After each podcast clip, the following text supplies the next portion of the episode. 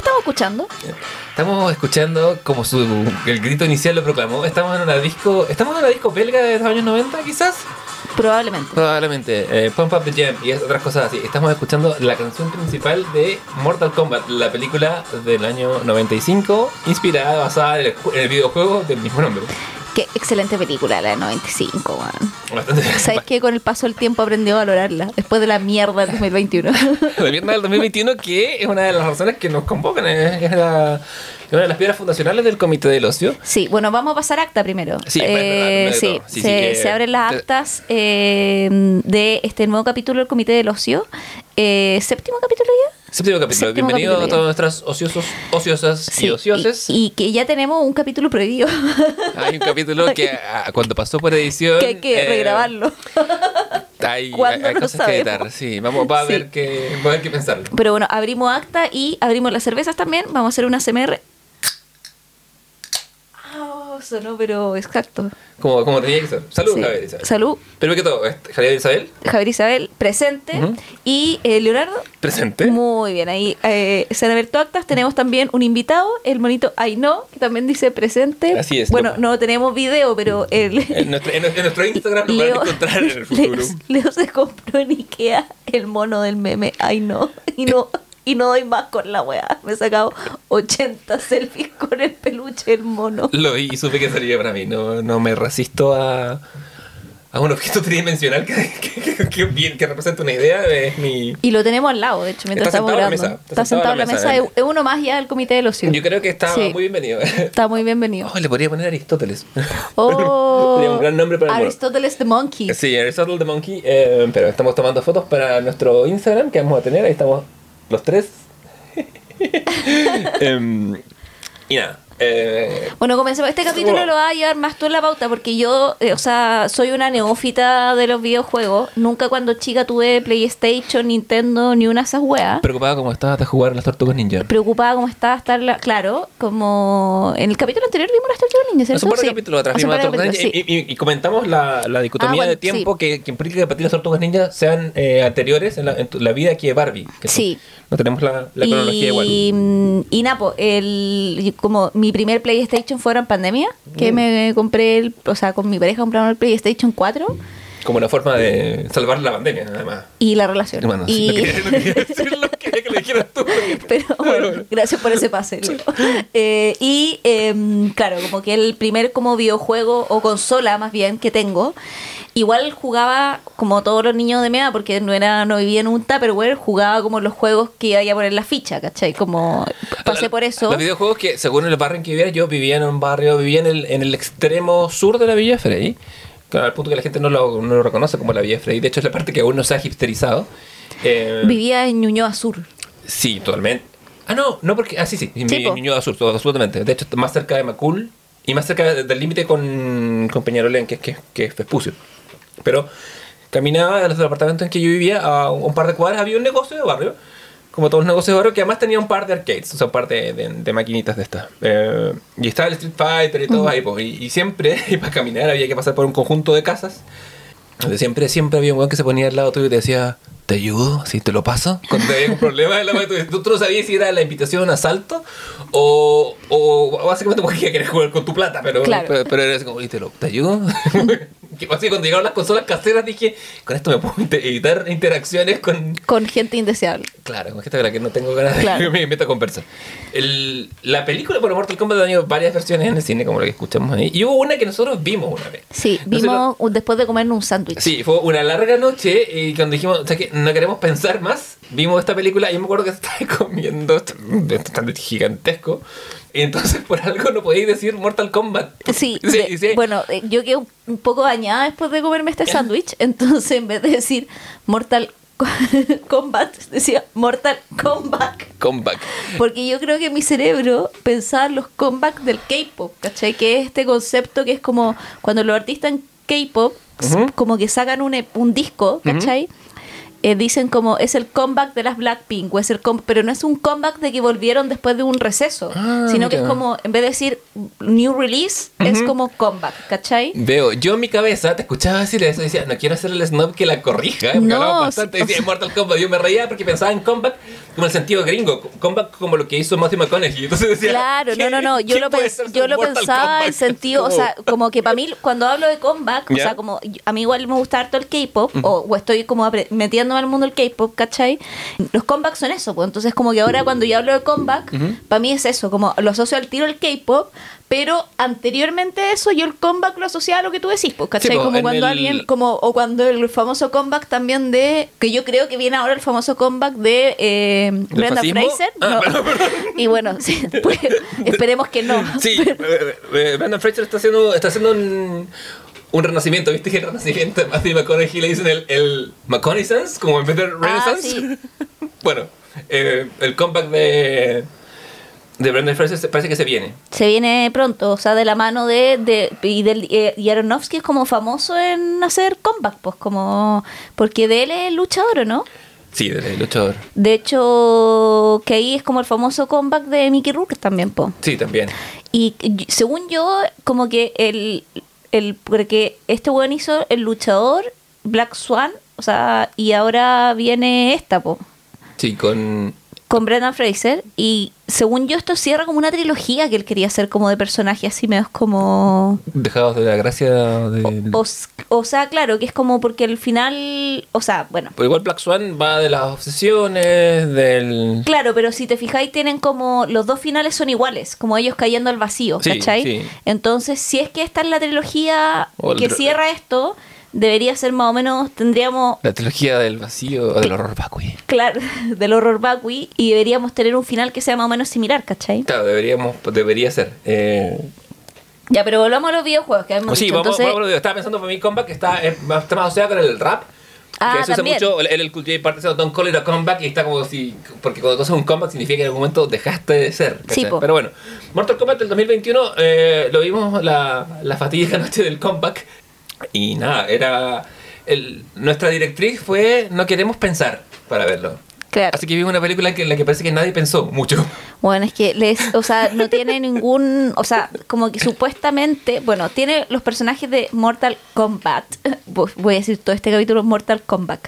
Eh, Ay no, dice Aristóteles. Ay, no, dice Aristóteles. ¿Cómo se llama? Eh, tiene como. Están inspirados como los personajes del primer juego. O sea, como de la primera generación del juego. Claro, un juego que traía eh, ya de por sí más historia que otros juegos, porque si lo pensamos como en términos de lo que son las adaptaciones a los videojuegos, hubo un momento, o sea, los primeros videojuegos Pong, que son, que son dos líneas y un, y un punto básicamente jugando, no daban mucho espacio como para una, una estructura argumental o para inventar algo. Bueno, inclusive Pac-Man y todo eso que también uno jugó, en el fondo eran Claro. juegos como de... com- on- era muy como cuando uno juega como con un gato, un perro, pero nosotros éramos el gato y el perro, Sí. y las máquinas eran como nuestros dueños un Claro, poco. Como, y, por- así, y así les fue nuestra y generación. así fue, pero si eso fue, pues sí, Pac-Man la weá no tiene ninguna... O sea, después cuando hicieron... Claro, obedece como una lógica primaria de perseguir una pelota. Claro. Y sin embargo todos lo entendemos. Todo lo entendemos, ¿cachai? Y entonces, como en ese sentido, como eh, después cuando Pac-Man evolucionó a otros formatos, como que empezaron a aparecer personajes como la señora Pac-Man, Claro. ¿cachai? Como, etcétera, pero Pero nada. no tenía ni un sentido la weá. No, en el fondo, ¿qué pasa ahí? Bueno, por lo mismo no hay, no hay narración en los, en los videojuegos como tal. En, algunos empieza a aparecer como uno que se llama Double Dragon, que era como una pelea de pandillas que Mm. tenía como que rescatar a alguien. En Mario también había una princesa que rescatar, incluso en su primera aparición en Donkey Kong, ¿cachai? Como que había cierta una traza de historia, pero y por lo mismo Hollywood los había super ignorado, pensaba que era un, un medio para niños, ¿cachai? Eh, como en la mitad de los 90 empieza así como el bombardeo. Yo me acuerdo el, el 93 sale Super Mario Bros. con John Leguizamo y Bob Hoskins y toda la gente. Eh, al año siguiente aparece una película de Double Dragon. Ah, aparece la película de Street Fighter con Raúl Juliá, que en paz descanse. No se me acuerdo quién más estaba ahí. Eh, Eh, así como alguien, Van Damme, como. Van Damme. Sí. eh, Van como- Damme era como el, o sea, el enganche, Sí. de hecho. Sí, Gael o Guile, sí, sí, lo Sí. jugaba en los videos de los 90. Y Mortal Kombat eh, aparece el año 95, que es, una- eh, que también, no, porque donde va Street Fighter tenía que ir Mortal Kombat, sí o sí. Eh, y claro, Mortal Kombat, el juego es de, de, de esta primera camada, es el más nuevo, es el que tenía como una, por ende, tenía menos limitantes técnicas y por ende daba espacio a que hubiera más eh, historia. Pues se trataba de un torneo que era como para prevenir que otro mundo Claro. se tomara la Tierra. Claro, y era como un torneo de artes, era como un multiverso de torneo de artes marciales, Claro, porque- podríamos decir, por- un porque- poco eso, porque- antes de que eh, como se manosea el concepto multiverso. Claro, porque si tú eres eh, el gobernante supremo de un universo bastante más poderoso que este, por supuesto que vas a querer definir la invasión de este universo menor mediante un torneo de artes marciales. Claro, y, y ahí habían varios como figuras que estaban, eh, mi favorito era Johnny Cage. ¿Te gustaba Johnny Cage? Sí. ¿Por qué? Porque es más flashy, ¿no?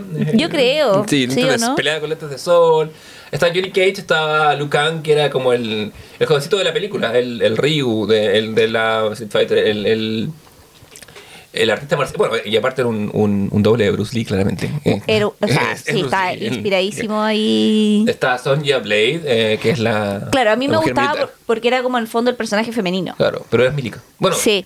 yo- yo- Era como mercenaria. Sí, es verdad, es mercenario y, ti- y tiene. Y, hay co- y claro, Mortal Kombat tenía eso, sus personajes venían con una Kitana prehistoria. es de la primera también. No, del segundo. Del segundo, ¿no? juego, Sí. Sí, de ahí empiezan a aparecer más mujeres. Eh, No, después hay mujeres bacanes. sí, y ahí, bueno, es co- es como la historia de ganar su lugar Mm. en, el, en, en el mainstream. Pero eso, pero los personajes de Mortal Kombat tenían una historia hecha. Los Street Fighter, no. Eran un juego de pelea que se había hecho y había sido más o menos el, el primer Street Fighter pasó sin pena ni gloria y el segundo fue bien revolucionario. Yo me confundía entre, o sea, como entre Street Fighter y Mortal Kombat. ¿Ah, sí? Ya. Sí. Y creo que como que, ah, me acuerdo que cuando uno jugaba esas weas, como que había, no, pero como... Había we- bandos. Sí, pues o de la U, eres del Colo, no voy a ser de los dos, caché, como que con Street Fighter y Mortal Kombat pasaba la misma wea y era como hermano, quiero jugarlo. Que, y siempre esa discusión la tenían hombres. Qué bueno que lo dijiste, porque yo, yo crecí en ese ambiente. Pues, en, ¿Cachai? Esa claro. onda, los, y, y me acuerdo, mm, puta, mucho así como ir a la, al, al, al, como, al local de videojuegos Sí. y como que había un niño y todos niños hombres y te decían como, ya, pero tenés que escoger uno, no te pueden gustar los dos. Y yo era como, hermano, ¿por qué me tengo que escoger uno si quiero jugar los dos, cachai? Porque a mí me gustaban personajes de los dos. Entonces era como, ¿por qué tengo que escoger uno? Y era como, eh, no, es que no, es que era como ser del colo y la U, ¿cachai? Una weá que es incompatible. Porque los niños somos ahueonados desde la cuna. Sí, la sociedad no- weón. no, nos Yo creo que a decir, cosas- es- es- es- esa weá de tener que elegir este o este, ¿por qué? Esa es una lógica muy binaria con la que en general, bueno, hablando de binarismos como en la que viven los hombres en general, weón. Es, Como... la, es la lógica del patriarcado, la lógica de que puede haber solo uno, que tiene que haber un mejor, que es una weá que, que, que inventa jerarquías y supremacías donde no las hay y te hace sufrir si no lo eres, y si Mm. lo eres, te hace sentir que, no sé, uno, el, el mundo te debe cosas y- o, o que tenés que prestar al mundo. Entonces, una weá que a nadie. Es la lógica del capitalismo y del patriarcado. Sí. Pero yo jugaba, me daba lo mismo y decía, no, me gustan los dos. Muy bien. Yo, a mí con el tiempo, yo era más Street Fighterista que Mortal Kombat, pero no era tan fanático. Lo que pasa es que Street Fighter era... A mí también me gustaba más Street Fighter, pero me gustaban mucho algunos personajes de Mortal Kombat. A mí me gustaba mucho Sub-Zero, por ejemplo. Ah, bueno, sí, Sub-Zero es... Me encantaba Sub-Zero. De hecho, yo creo que jugaba Mortal Kombat por Sub-Zero, ¿cachai? Sí, eh, lo que me gustaba a mí, a mi, a mi tierna a los 12, 13 años, que no es ni tan tierna, eh, es... Sí, ya. Sí, sí, está Pasando el está umbral. un poquito pasado, sí, bueno, pero pasaba el umbral de la ternura, me gustaba que con Sub-Zero podías congelar a tus rivales y, y era tener un efecto permanente. En cambio, en Street Fighter, los golpes como que, o sea, salvo Dalsim que te quemaba, pero por un ratito, que era nada, el flujo del juego no se interrumpía. No. Y lo bacán también era como, o sea, para mí en esa época era como que, sobre todo Street Fighter, se- se- según, toda esta weá es lo que me acuerdo cuando tenía básicamente menos 13 años, así como Vaya. que en Street Fighter como que había más sangre que en Mortal Kombat. Yo creo, que eso, Como- yo creo que eso puede ser una, una, una visión media distorsionada con Sí, años. o- o era al revés. Al No, revés, Mortal era al Kombat revés, fue muy tenía- famoso por su sangre y Y Street Fighter después le copia igual. un porque poquito más, le- sí. le, pone un poco de, de gore. Yo me acuerdo que era como polémico en esa época, el mundo en que vivíamos, porque el, eh, ¿cómo se llama? Porque, porque Mortal Kombat tenía sangre, entre comillas, que eran unos píxeles miserables de rojo, ¿cachai? Y cuando llega la hora de, de portar el juego de los, de los videojuegos de la- de la- del arcade a las consolas caseras, como que asociaciones de padres gringas se opusieron y, y en Sega podías comprar dos versiones y Nintendo, que era una, una consola que se decía a sí mismo más family friendly, se sacó del todo la sangre del juego, entonces salía como un sudor raro cuando le pegaba, el- le, le cortaba la cabeza a alguien y caía como un sudor raro. Y claro, Mortal Kombat tenía el elemento que ha sido incorporado a la cultura nuestra y a la vernácula, que es el fatality. Eso, es- eso Sí, es su, así por excelencia. Hoy que era buena esa weá, el fatal. Fatality, eh, que no existía antes de No, pues no existía. Eran como estos como movimientos de. mm, ¿Cómo se llaman? Como finishing moves. Sí, tal cual. Era, Así se llamaba, ¿no? Sí, ¿no? sí. Sí. era más lento. Y, y escuché una voz que decía finishing. Y si Sí. te sabías la combinación correcta, podías ejecutar algo que claramente, eh, no sé, Sub-Zero congelaba y después rompía el, el cuerpo de su adversario. eh, Scorpion como que sacaba la máscara revelando que era un esqueleto Mm. abajo. Había un montón de cosas que hacer. Y mira, corrígeme, pero según yo, como que cada personaje tenía un fatality característico. Como. eh, o sea, no era el mismo fatality para cada personaje. Claro. Eso también era entretenido. Sí, y de hecho versiones siguientes de Mortal Kombat te permitían hacer remates que eran como que todos podían hacer, que por ejemplo había peleas sobre un puente y le pegaba y, y tiraba y al, a tu enemigo hacía unas puntas. ¿Te, te acordáis que en- creo que era el Mortal Kombat el 3 que tenía ya in- incursionó en una web que se Animalities, ¿te acordáis? Y que cuando el fondo iba a hacer el Fatality, que era el movimiento para terminar con el, tu oponente, en vez de hacer un Fatality, te convertías como en un animal que literal masacraba al otro, al otro lo hacía mierda, onda como decapitaciones, no onda güey. eh, así No. como, no, en una web así Así. como entrañas, o sea, si ya los anteriores, o sea, los Fatalities en general eran como el eh, como el epítome máximo de la violencia del juego, porque ahí ya era como eh, literal sangre en tu pantalla, el Animality era aún más violento, ¿cachai? Y aún, y hoy en crónicas de la autoparodia, en Mortal Kombat 3 creo incluye, empieza a incluir cosas como el Babality, en que tú transformas a tu enemigo en una guagua y punto. Y una cosa que se llama Friendship, en que en vez de destrozar visceralmente a, a tu enemigo, lo... No sé, me acuerdo que había un, un tipo que tenía un sombrero, que sale en la película, que hacía como un origami o, o- o unos recortes, era como unos, era como la, el- la autoparodia Mm. máxima. Entonces, claro, como te digo, Street Fighter evolucionó de un juego que era peguémonos por pegarnos, no pasa nada. Y en cambio Mortal Kombat entra ya como con una historia, que hay un torneo, justifica que haya como fuerzas eh, metanaturales, que haya gente con rayos, que hay un que es un dios, que se llama Raiden, que es el, el dios del, del trueno en la mitología, el relámpago en la mitología japonesa. Mm. Entonces eso da más pie a hacer una película, por ejemplo. ¿Era real? ¿Era real que había personajes que eran más fuertes que otros? Como siempre se decía como con esto, de hecho como, yo no sé si esa en mi urbano o no, pero me acuerdo que ponte tú había como estos torneos internacionales que se hacían de Street Fighter, como que habían personajes vedados con los que no podías jugar. En los que, claro, podías jugar. eh, el, Pero- el que jugaba Leo Rey haciendo como en su alter ego. Sí, pe- pero, pero es cierto esa hueá, ¿o ¿no? Sí, es cierto. Hay personajes que tienen que son más fuertes que otros, hay personajes que son más ágiles que otros. eh, Porque, por ejemplo, yo encuentro que Kung Lao, ¿cachai? Como que era como un personaje brígido igual dentro de las primeras generaciones. Y Sonya Blade era bien mala igual como personaje, ¿cachai? Era claro, como, pero y- Sonya Blade era más rápida, por ejemplo. Claro, pero en los personajes femeninos, o sea, bueno, no sé, está, yo soy cachocero de él, sí, es realmente cierto, pero tengo la sensación de que los personajes femeninos en general eran como más malos o pencas, ¿cachai? Como para jugar que los, que los personajes que fueran masculinos, ¿cachai? Eh. Salvo de repente en Street Fighter, que considero que sí tenía mejores personajes femeninos para jugar, ¿cachai? Bueno, tengo que decirte que a propósito de películas de videojuegos, hay una película del año 2009 que se llama Street Fighter 2, la leyenda de Chun-Li, que la tengo guardada para la próxima vez que queramos ver una película así. Tiene 5% de en Rotten Tomatoes. Ah, Así que va, no, a ser, va a ser así de buena. Así que cuando tengamos ganas de. la- eh, creo De- que. de- del próximo sándwich, sí. temporada 2 de, Temporada de del sándwich Comienza tenemos, con la, sí. la, la leyenda de Chun-Li. Sí, pero lo que dices es verdad. eh, eh, los- los- incluso dentro de los personajes hombres, por ejemplo, en, en Street Fighter había un, un, un oso gigantesco que es como. No un oso literal, pero. Sino lo que la comunidad que llama un oso. Que no escuchaba maullar a mi gato. Que se llama Zangief, que era ruso y de la Unión Soviética, porque esa es la época de la que estamos hablando. Y él tenía, era mucho más lento, pero si te agarraba, te, vieron- y ahí entraba la, la- como la técnica, porque había jugadores que podían usar ciertos personajes mucho mejor que otros. No, o sea, y, Y había diversidad en ese sentido, como que Sí, no. Pero, además- sí, pero sí existía como es- esa, sí existía un poco ese, ese molde de que los personajes femeninos eran más ágiles y pegaban menos fuerte.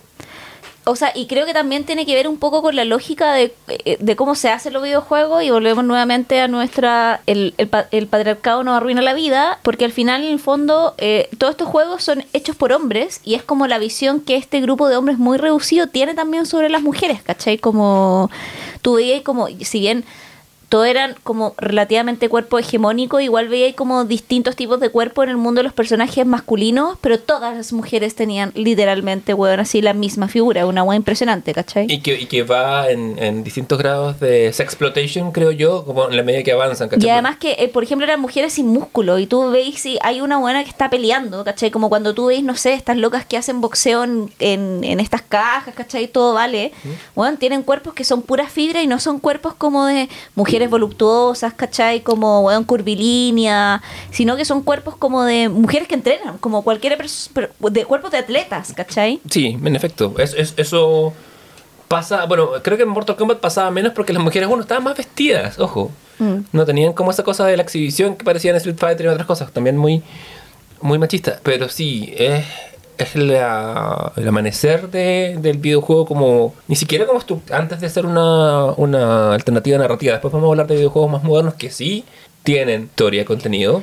Y, y que en el fondo y también te muestra como personajes como de eh, huevas mujeres reales, ¿cachai? Como... Y, y donde también hay mujeres que están metidas en la producción. Por Sí. ejemplo, flash forward a este capítulo, en, en Last of Us parte 2, eh, hay, hay, hay un staff de cuatro directores, hay una que es mujer, y dos hombres hetero y un miembro de la comunidad.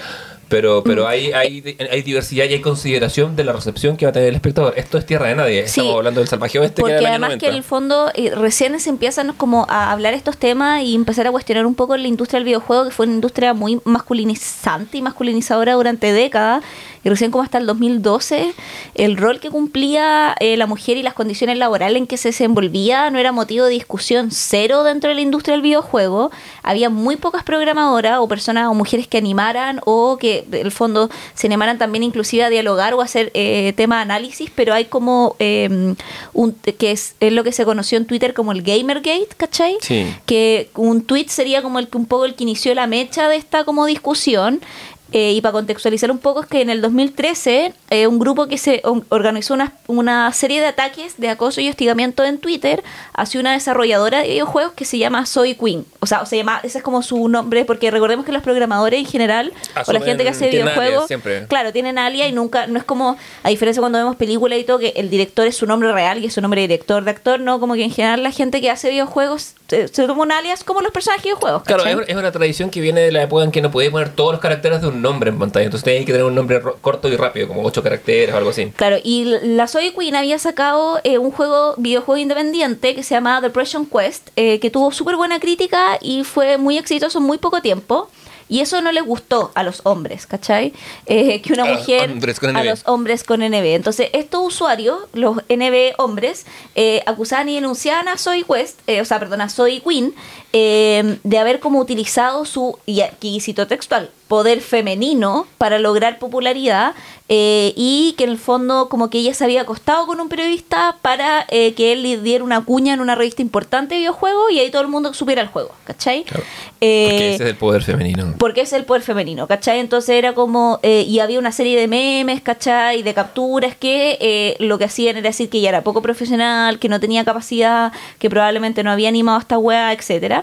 Y, eh, y otra después bloguera se encontró, en, también bloguera de videojuegos, se encontró en esta misma situación, que se llama Anita Sarkisian, que creo que era como de origen o medio como ascendencia armenia, que también empezaron a salir como mujeres que en blogs comentaban videojuegos, que había sido un espacio solamente para hombres, y ella inclusive fue como amenazada de muerte, ¿cachai? Como por esta comunidad, porque eh, lo que ella hacía era como era feminista, ¿cachai? Hacía como críticas de videojuegos con perspectiva de género. Y evidentemente lo que hacía era decir como, bueno, como revelar el sexismo en los videojuegos. Claro, y, no decir decir- como, y no decir como el videojuego per se es malo, sino que también ella mostraba otros videojuegos que en esa época, muy videojuegos under, como el mismo de la Soy eh, Queen, ¿cachai? Que lo que hacían era precisamente como buscar otras formas de contar una historia de mujeres en un videojuego. Claro, o dar alternativas, porque en la medida que han pasado los años y la tecnología se ha mejorado, permite. ah, Esto ha permitido, no sé, que haya juegos como, por ejemplo, Mass Effect, que es una trilogía de sci-fi en que tú de entrada puedes elegir el género y el sexo de tu, eh, de tu personaje. Literalmente sexo y género, porque tú eliges un hombre o una mujer y tú eliges su orientación sexual, la forma que se manifiesta. Esto en medio de una space opera, que- que entonces esa fluidez antes no, no existía. Y claro, el- la, la- la industria del videojuego y la cultura del videojuego todavía está muy manchada de un machismo enfermizo, eh, y ante lo cual, claro, la, hemos, hemos podido ver en un periodo cort- de corto de tiempo cómo han ido cambiando las cosas, pero cómo esta vieja guardia se resiste y tiñe todo. Pues como es un poco lo, lo que te pasaba a ti con estos hombres eh, eligiendo Street Fighter o, o Mortal Kombat. En definitiva, se genera eso, esa, esa, una, un ciclo de competitividad y un y una idea de que esta, esta industria, que era completamente falocentrista, ha podido como salir de eso, pero le cuesta todavía. O sea, muchísimo, porque de hecho como el... eh, en los equipos de programación actualmente solo el 3% son mujeres y eh, los dueños de los videojuegos eh, en general como o quienes juegan sube la cifra no sé hasta el 11% en Estados Unidos por ejemplo a pesar de que el porcentaje de jugadores eh, como mundial aumenta año a año ¿cachai? entonces como claro como que las tasas de participación son pocas han ido aumentando expositivamente año a año pero el tema es como eh, meter, como que entrar al mundo del videojuego creo yo o sea cuando yo, yo eh, no es mi caso porque yo soy una jugadora muy esporádica pero siento las personas que juegan más como chicas que van a competencia o que tienen sus vlogs o que tienen podcast sobre videojuegos ¿cachai? que las veía en la tele eh, o que las veis como se llama eh, jugando recomendando juegos o inclusive programando juegos son todo el tiempo cuestionadas por sus decisiones ¿cachai? como pero ¿por qué está, eh, tú estás ahí dando este videojuego y no otro? porque ella es como weón porque es el que le gusta ¿cachai? pero con los hombres no existe esa como cuestionamiento ¿cachai? O sea, porque no hay, al, al no haber, o sea, al, al haber sido por años una industria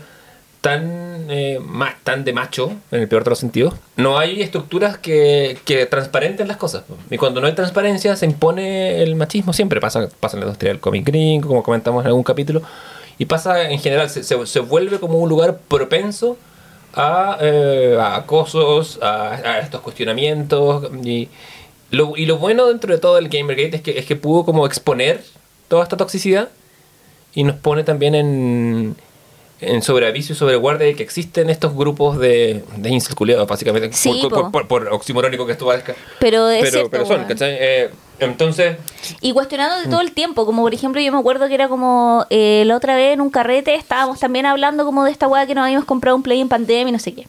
Y yo decía como, ah, ni me gusta como jugar el, no sé, ya, estamos jugando estos juegos. Ah, pero, y yo decía como, ya, pero, y me decían, pero ¿cómo juegan? Pues porque, ah, ponte tú de la sofá es un juego que juega de a uno. Entonces Claro. como, no podéis jugar los dos al mismo tiempo, ¿sabes? Nosotros decimos, no, tenemos dos eh, consolas, ¿cachai? Porque cuando, o sea, perdón, dos controles, porque cuando compramos la consola venía con un control y dijimos, compremos uno extra, somos dos, y también porque uno se te descarga y el otro cargado y la hueva. Y también de repente para jugar juegos de a dos, ¿cachai? Como, pero en general nos dimos cuenta que nos gustan más los juegos que son unitarios, ¿cachai? Como, y que vais como tú con- haciendo el recorrido. Y a mí me da lo mismo como ver como en el fondo alguien juega al lado mío, no sé, de las sofás, ¿cachai? y, y pasa la weá y yo después juego. Porque también como yo- no tengo cultura de tener consola y nunca había tenido una Play antes, es acostumbrarse, y no jugaba usualmente Play, es acostumbrarse al movimiento de los dedos, también es como un entrenamiento la weá, ¿cachai? Sí, totalmente. Entonces evidentemente, no sé, po, yo avanzaba mucho más lento y me daba vuelta al juego en mucho más tiempo, entonces a mí me gustaba ver un poco porque me gustaba la historia también, entonces me concentraba en ver cuál era la historia de lo que iba pasando y después en el fondo me podía concentrar en jugar, ¿cachai? Y esa es la manera en que a mí me gusta. Y me acuerdo que este weón me empezó como a cuestionar en el carrete y me decía, ay, pero es que así no se juega. Y es como, así no se juega según quién, weón. Como to- tonto culiado, ¿cachai? weón. Así como, es que así no se juega, ¿cachai? Onda tú tenés que ir jugando mientras sabís la historia. Como la primera vez que jugué y es como, onda hay un decálogo del juego, ahueonado, por ¿cachai? qué- Así como... ¿quién, quién se murió y te nombró la policía de la diversión? Qué weón más puta, tonto. A ti que me estás escuchando, te odio. No, no te necesito, soy empresaria, dijo Luli. Pero, pero bueno, así como, y esa wea como de así se juega, es como, así se juega según quién. Como, ¿dónde está esa wea? ¿En qué manual en sangre está esa wea, cachai? ¿Quién, ¿Por qué estos hombres quieren controlar la forma en que disfrutamos? Esa es la weá? ¿cachai? Como a mí, a mí me gusta caleta como ver el desarrollo de la historia. O sea, si se puede, porque hay veces en que me quedaba dormida y me decía, oye, te cuento lo que pasó después. No, y ahí yo cuando juego prefiero verlo, ¿cachai? Y hay otras veces en que no prefería y así, ¿cachai? Como... Y, y, y- y así es nomás, ¿cachai? Como como que tu forma de... Además que estamos hablando de, bueno, un videojuego, como que estamos hablando como de que alguien diga, así no se hace el queque, porque la Claro. weá no va a subir. Ya, está bien, ahí corrígeme y explícame, ¿cachai? Porque si lo estoy haciendo mal, el queque no va a subir y va a quedar malo, porque la weá es una receta de cocina, ¿cachai? Como... Claro, y- porque tiene un fin último definido y hay pasos y hay cosas que lo Claro. pero, pero esto es Pero esta weá, no, o sea, como literal es como, no sé, lo mismo que una gente lee. un li- Hay personas que leen el libro y se leen el último capítulo para saber cómo. O, las o yo, o la última frase. Yo hacía eso cuando era con, ¿Cachai? con ansiedad, como que leía el primero y después empezaba a leer. o Después no. gente que inclusive cuando está en una serie y está muy para la cagada, va al tiro el último capítulo para cachar cómo termina, porque le causa ansiedad no saberlo. Y después ve la otra weá. Y me parece bien, weón. Si en el fondo estamos hablando de cosas que están involucradas al ocio. Como que el ocio no puede ser punitivo, ¿cachai? Exacto, por eso este, este comité no castiga a nadie. Ay, salvo- no, no castiga a nadie. Solo, ca- solo castiga a los que, a los que nos castigan. Sí, o como que, weón, como onda, dictadores del ocio, así como, así se tiene que disfrutar, y es como, hermano, qué chucha, ¿cachai? Como, tómate un, weón, un Valium, weón. Se encargo cómo es la vida de esas personas. Les tenemos eh, una poca de conmiseración, pero que no esparzan su miseria con el resto. No, así como, es que así no se juega, Bueno. y yo así como, ay, weón, te- que qué manera de odiar ese concha madre, ese carrete, bueno, ya.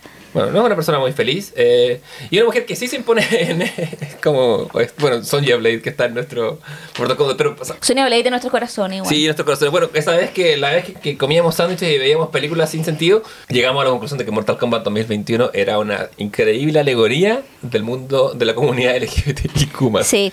Encontramos muchos personajes eh, eh, flashy y fabuloso. Sí, y no, y también como, Era o como sea, RuPaul's Drag Race, en- pero en pelea. era, era RuPaul en el mundo de las artes marciales. Mm. Porque en verdad eh, era como, eh, me acuerdo, ¿cuál es el que matan en la película? Kung Lao, ¿no? Este, el del som- está el del sombrero, que es Kung Lao. Kung Lao el de sombrero, ya, bueno, filo, eh, spoiler, Kung Lao muere en la película. Igual todos estos buenos en estricto rigor mueren cuando tú jugabas, porque los mataban como Claro. si perdíais. Pero Kung Lao en la película es asesinado, ¿cachai? Y, eh, ay, ¿cómo se llama el que era su primo? Que son primos en la vida real, ¿o no? No. Eh, Liu Kang. Liu y Kang. Kung Lao. No, porque decir la vida real, ah, pensé que estaba diciendo increíblemente No, racista con los no, no, actores no, orientales. en la vida no, so racist. No, en la vida real de la ficción, porque en la película decían que eran primos. Sí, eh, sí, Pero yo no sé si en el juego son primos. Porque la película usa a un personaje de entrada que es. Uy, eh, memoria ven a mí. Eh, hay un personaje que se llama Cole Young, que es como nuevo en esto. Que y está que- basado en Scorpion. Claro. O que- sea, es como un descendiente de Scorpion. Claro, porque la película, a ver, empecemos. La película parte con una escena del Japón feudal, en el siglo XVII. La película parte con una buena escena. Sí, De hecho, los primeros 10 minutos tú decís como toda esa secuencia del Japón feudal no es mala. No, eh, pero es buena. más- Después se da la chucha. Más pronto se pega un salto al, al presente. Y ahí queda la caga. como, ah, Es que el presente todo lo arruina. ¿Y sabes qué? No solo eso, el es- ponemos tres. Eso, eso me podría tatuar, el presente todo lo arruina. Sí. Estábamos hablando de tatuaje anterior. Sí, estaba hablando de la- la- las, las frases que se tatúa la gente, pero esa es otra, otra área del comité. Otro capítulo. Sí, tatuajes. A esos dos saltos los puedo manejar. O sea, puedo tolerar estrechez de tiempo, más eh, no, eh, no puedo aguantar la, el salto que se pega con, el, con ese otro mundo. Porque tú estás viendo una película que ocurre en dos ejes, el pasado, o sea, el pasado y el presente, y de repente aparece un tercer eje que es este Otherworld, eh, donde, de donde vienen las fuerzas del mal, donde hay gente con alas y demonios. Y como, ¿qué? Sí, yo decía que como que ah, y hay como dos reyes. Está este el del malo del ¿cómo se llama? Eh, Eh, ay, que este, es Shao Kahn, ¿no? Eh, o no, le, o Shenlong, no me acuerdo. Ay, no, Shenlong es. A ver, pero veámoslo para no Aquí, sí que hay gente gritando en sus casas. Sí. Sí, y, y odiándonos. Shang Tsung. Shang Tsung es el, el, el, el más, el más track de los. O el Ya, rey, es la que esa es la weá. Yo decía, esta weá son como dos familias drag con sus respec- respectivas madres drag que tienen como su hijo drag y los mandan a pelear así como a hacer lip sync, ¿cachai? Pero lip sync de artes marciales, Totalmente. ¿cachai? Y esa es la weá. Y yo decía como, weón, anda, como tú podéis leer desde la comunidad, ¿cachai? Como el, el o sea, como en, en clave LGTBIQ+, podíais leer todo Mortal Kombat, el del 2011, del, perdón, 2019, 21. 2021, eso fue el año 2021. pasado. 2021, No 2021. pensaba, no. Pese a todo pronóstico. Claro. Eh, pese a que eh, en, medio de la pandemia surgió esta, esta flor. Claro, Shang Tsung es, es la, la madre de la, del- de, la familia drag del otro mundo. Y, y en este está el que hace de Raiden, que, que es un poco más recatado en su... Sí, está como el. Sí, es un, un poquito más Argatawel, pero ah, están en el fondo Liu Kang y Kung Lao, que en la película te los presentan como primos. Y Liu Kang. Pero son kissing cousins todo el rato. Sí, o son como History Makes Lover. O sea, bueno, dirigio que, eh, o sea, cuando. Y Liu Kang es como básicamente el friendly de la wea, ¿cachai? Claro. Porque, y el Kung Lao es como el lado, si ustedes no son dignos, toda esta wea de be worthy, ¿cachai? Bla, bla, bla. Y Kung Lao muere, ¿cachai? Y cuando muere, Liu Kang se desquicia. Como- o sea, como sí, es- se vuelve loco, Es- ese no es el duelo de no, un amigo. ese no es el duelo de un o sea, amigo, un no, primo, o no, sea, no, ese es el ese duelo no. de tu amor, Eh. ¿cachai? Sí, solamente, solamente quien ha perdido un amante conoce el dolor de, de Porque, Liu por Kang. ejemplo, Sonia Blade, y con ¿cuál es el de. mm, Ah, el de. Cole el, que llama. tiene los, Ah, los no. brazos? Ah, Jax, eh, Jax, Jax Briggs. Jackson, ¿no? Jax Sí. Briggs. Ellos son amigos, pues, weón. Sí, totalmente. Es que además, en esta historia, que no hay casi relaciones hetero, es como, cuando lo veíamos decimos, esto es como ir al Fausto, y vas, y Sonja Blade es la mujer hetero que es amiga de la comunidad. Pero que no es aceptada. al- en un Al- principio. En un principio, la, lo- lo- la comunidad la rechaza porque la ve como un poco como el enemigo, pero ella les demuestra que ella es friend of the gays. O- pero casi que porque cuando vence la otra, siento yo que es como el símil de que se agarrara una mina, ¿cachai? Y es como, ah, tú eres como nosotras, ¿cachai? Como. Sí, en el fondo, en el fondo sabemos que esa curiosidad no es tan curiosidad. Claro, y es como, no sé, como que es- como que como que la dejan ingresar después de pasar una serie de pruebas, ¿cachai? Sí. Como eres amiga de la comunidad, pero tienes que pasar una serie de pruebas para poder como, eh, no sé, probarlo, ¿cachai? Sí, para demostrar que no eres eh, de esas. Claro, entonces como al principio está este, está como, bueno, todo está como siento yo eh, correlato LGTBIQ+, ¿cachai? Pero lo, eh, la película, weón, es que no tiene ni un sentido. No, ¿sí? o sea, de, de no, yo- de no ser porque, a ver, en, el, en lo que se, eh, se asemejaría a un segundo acto, eh, los- la gente presente viaja a este otro mundo y, pasa- empiezan como una serie de entrenamientos. De no ser porque ahí, cuando la vimos tú y yo, cachamos como que, oye, está esta lectura LGBTIQ, ¿qué está pasando? Más. Yo Mm. creo que si no hubiéramos tenido eso, que cada vez que lo veíamos nos reforzaba, no lo habríamos terminado de ver, Es pero la vimos de principio. el, el problema es que la película intenta ser seria, esa es la weá, y no abraza la absurdidad como hacen, ponte tú, las películas antiguas de Mortal Kombat, Claro. ¿cachai? O que yo la, yo, eh, la weá es mala, pero llega a ser tan mala que es buena, ¿cachai? Entonces te ponen como este, eh, ¿cómo se llama? Eh, personaje contemporáneo que en teoría es como un heredero o, o- descendiente directo de, el fondo, Scorpio, eh, de Hanzo Hasashi, que el personaje es Scorpion, y te lo muestran como para tratar, tratar de conectarlo con nuestra como contemporaneidad, ¿cachai? Y es como, weón, no, ¿cachai? No. Cuéntame la weá tal cual es, y la weá absurda es, ¿cachai? Sí, El- como una, una vez que has entendido que tu plot no tiene sentido, puedes escribir con bastante libertad. O sea, no, no intenté hacer verosímil una trama que por sí es inverosímil y esa es su gracia, ¿cachai? Claro, Entonces, abraza al ridículo, eh, es la, nuestro, nuestra recomendación. Pero aún así, lo pasamos bastante bien viéndola eh, y nos reímos bastante. Pero es una película. Espero que nadie se lo tome en serio no, porque no hay que verla co- comiendo un sándwich Sí. o tomando algo o como carreteando, o sea, no es como para verla así como ahora voy a ver esta, Claro. o sea, como sentarte a ver algo en el streaming un día en la noche antes de dormir, no, ¿cachai? Claro, como... no, no, no, o antes de o como inspiración antes de escribir tu nueva novela eh, no, no va a salir nada de esto pero hay en efecto mejores narraciones y mejores experiencias. Y creo que el, el paso eh, de los años y la en la tecnología ha permitido que, que surjan eh, mejores historias pues como como la que comentábamos antes que era The Last of Us. Sí, que La- eh, nos hemos dado cuenta también, o sea, en parte que nos gustan harto a ambos dos, los juegos que tienen que ver como que literal son un poco como, siento yo, eh, juegos novelados, porque Sí. es como una novela, Sí, básicamente, son- que juegas entre medio de la novela. Que es, es- es- hay una historia que los conduce. Yo a, a veces en, en mi momento de soledad me doy cuenta que no tengo nada que me gustaría jugar y me gustaría jugar y, y me tengo que googlear a ver cuáles son los mejores juegos como Story Driven Games. Mm. Porque no basta con, con, con la, con la chaya gráfica, ¿cachai? Eso ya estuvo ni, ni, con, ni con el mecanismo simple, no sé, salvo el Tetris que vive por siempre. O sea, ¿y qué ha pasado también? Porque juegos que han sido súper como, eh, que se han esperado caleta, como este el de Cyberpunk, por ejemplo, que fue un fiasco, la Fue weá. un super fiasco. eh, ¿Cachai? Entonces como- Con Keanu. Puta, sí, que no. Pero. bueno. Y como que se quedaba pegado, habían problemas con las gráficas, hubo que relanzarlo, pero como que parece que la historia también era como pésima, como. Yo creo que no era tan pésima como el hype lo, lo mató, la verdad. Nada, nada podido sobrevivir a eso. Es que creo que le- a- había muchos problemas como técnicos para jugar el Sí, videojuego. La agua es- se eso fue lo primero, como- Puta, y que si estáis jugando y la agua se quede pegada, ya te caga toda la onda, po. Sí, Como... po. no, eh, sí, a mí yo de hecho por eso nunca, nunca, nunca tuve un PC muy nuevo.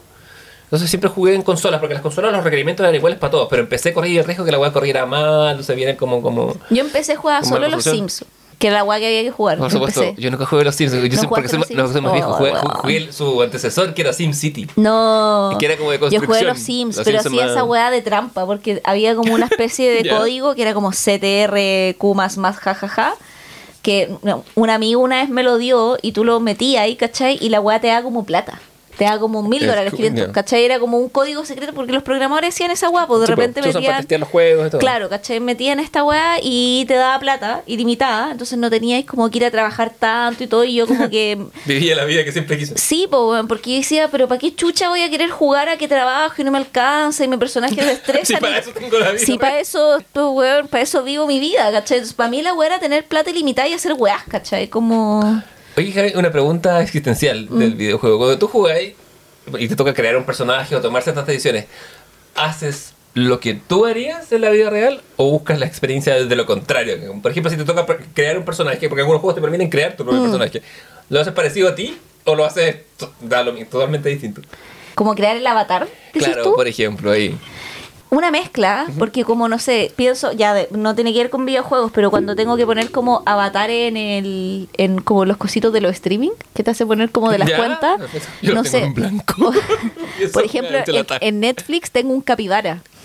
Vaya, animal que creo que, no se parece a mí, obviamente, porque yo soy una persona y el otro un capibara, pero creo que recoge parte de mi espíritu, como que es mi animal espiritual, tal vez el capibara. ¿Te llevas bien con, todo, con, todo- con depredadores de todo tipo? como yo, capibara? yo creo que sí, Ya. soy como el capibara de mis amigos, ¿cachai? Claro, por un barrio... Entonces, eh, como que creo que igual de alguna manera, si es que no se parece físicamente a mí, como que la representación simbólica de ese avatar o las decisiones tiene que ver algo conmigo igual, ¿cachai? Claro. Pero por ejemplo, si lo pensaba en ese también, y también, no sé, pues cuando, cuando no sé, cuando uno juega- yo juego, no sé, un juego de fútbol, por ejemplo, digo, ya, pero quiero que se parezca un poco que tengo mi pelo o lo hago lo más ridículo posible. Ah, ya. Eh, no, hay más juego más, como Ya, de sí. Más, más, más. Y lo otro es que los juegos que te permiten tomar decisiones, por ejemplo, Ah, no, y escojo lo que yo haría. ya, te- no, no sentís como una, una- Me pasa a mí, por ejemplo, hay juegos que te permiten seguir caminos muy desde muy temprano, muy elaborados de Mm. bien y mal, o ser como más renegado o más apegado a la ley. ¿No te pasa que yo con la primera elección digo, me, pega, me, me agarra como una moralina horrible? Ah, no, yo a mí jugando me agarra ni una... De hecho, ahí tenemos diferencias fundamentales. Vamos a contar la, Vamos a nuestra gran contarla. diferencia. Sí, vámonos al Japón feudal con... Pero sí, no, eh, eh, ¿cómo nos ordenamos ahora? Porque como que queremos comentar un par de juegos que hemos jugado en paralelo últimamente. Partimos por el Japón feudal y después Sí. nos vamos de las sofás. Sí, Ya. dejemos las sofás Sí, al porque final ese es más largo porque porque- más intenso. y, y tiene los- las dos partes. Sí. Vamos a comentar esto con spoiler para quienes no han jugado los juegos. O sea, como porque los juegos tienen una historia. A mí me da lo mismo que me spoiler la weá. Como, y además que también son historias que uno Pero debe venir. así no se disfruta. Así no se disfruta, concha tu madre. Así no se juega. Ay, qué paja los hombres, weón. Qué weones más lateros. Ah, weón, weón, Ya. Lateros Today, ya. Eh, ya, y eh, bueno, en, eh, háblanos de este juego, el Japón Feudal. Last of Us es un... No, po, no de la sofá, sí se va a hablar después. Se te cruzaron. Se te me cruzaron, solamente fue, fue, fue significante equivocado. Más significado sí que hay. Ay, ¿Cómo se llama el juego del Japón feudal? Eh, Ghost of Mishima? The Ghost of Mishi- of Tsushima. Tsushima, perdón. Sí. Mishima Buenamur. Mishima, sí, eh, yo se me Mishima. cruzaron también Ok, ahí la- sí, los cruzaron referentes. Sí, Ghost of Tsushima es un juego que va a una invasión mongolia, mongola, porque mongólica no, fue una vez, eh, a al Japón del siglo XVII me parece, y trata de una, de una pequeña isla que tú tienes que defender, siendo el sobrino del, del lord feudal, del señor feudal de la, de la época, siendo de la casta de los samuráis, y partes muy eh, despojadamente y vas haciéndote camino teniendo que rescatar a tu tío, eh, teniendo que repeler la, la invasión.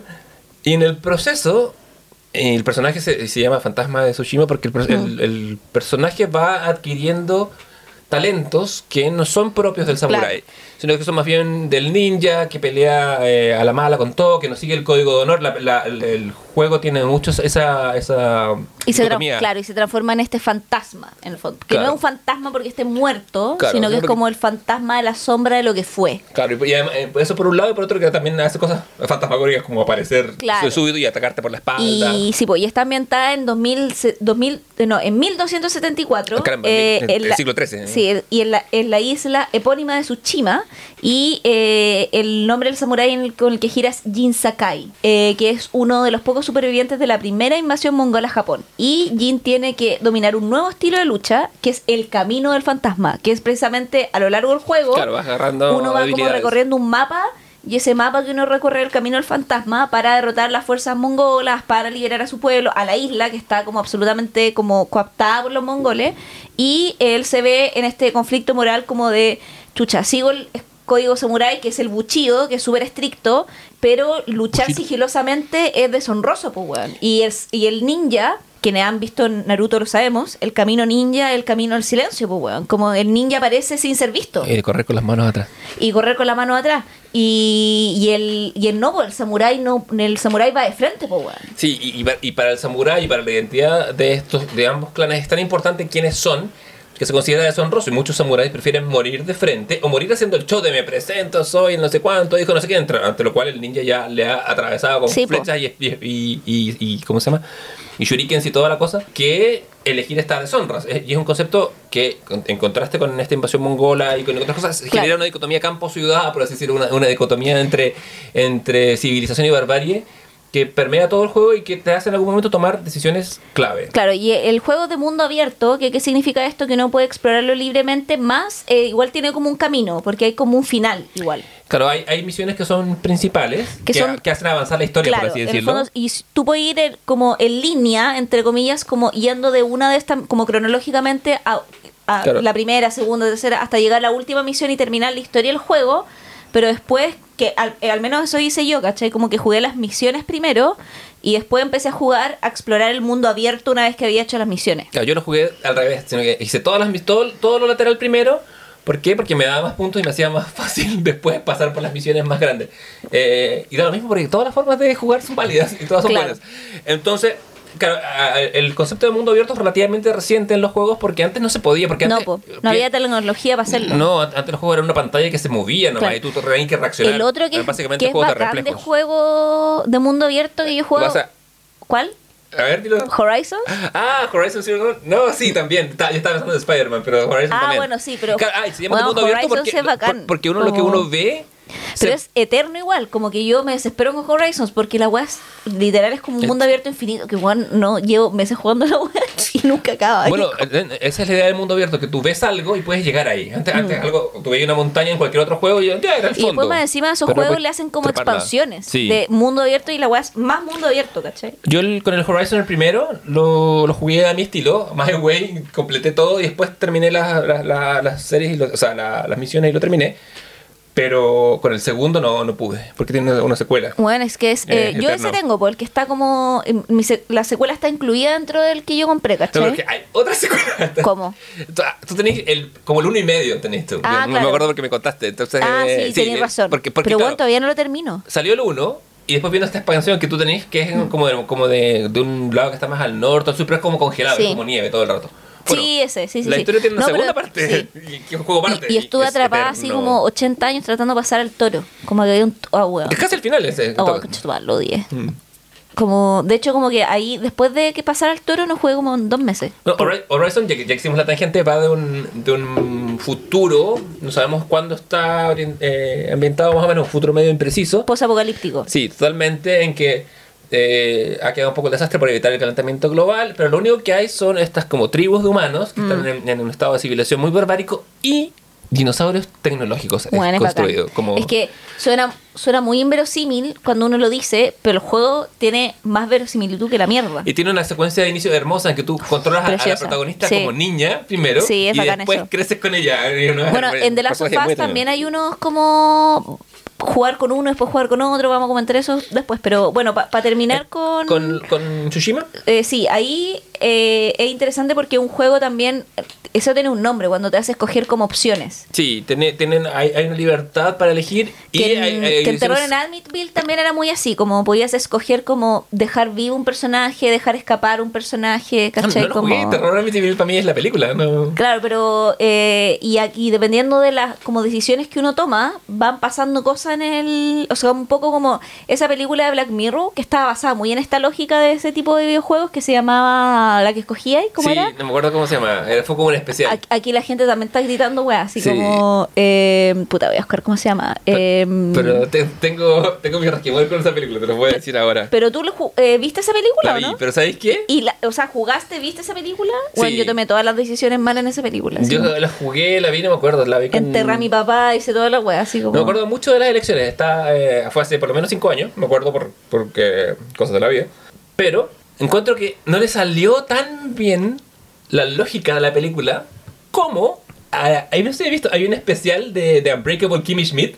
Ah, sí. La serie de... Bandersnatch se llama. Eso, Bandersnatch. Bueno, Unbreakable Kimmy Schmidt, eh, que es esta serie con la Ellie Canfer, que salía en The Office y, y tenía esta serie que la, la escribe la Tina Fey con, con Carlos, con Robin Carlos, no me acuerdo del, nombre y el apellido de Carlos, que es una serie cómica y todo, y tiene un especial que hace como mofa de sí misma, está John Hamm, como siempre.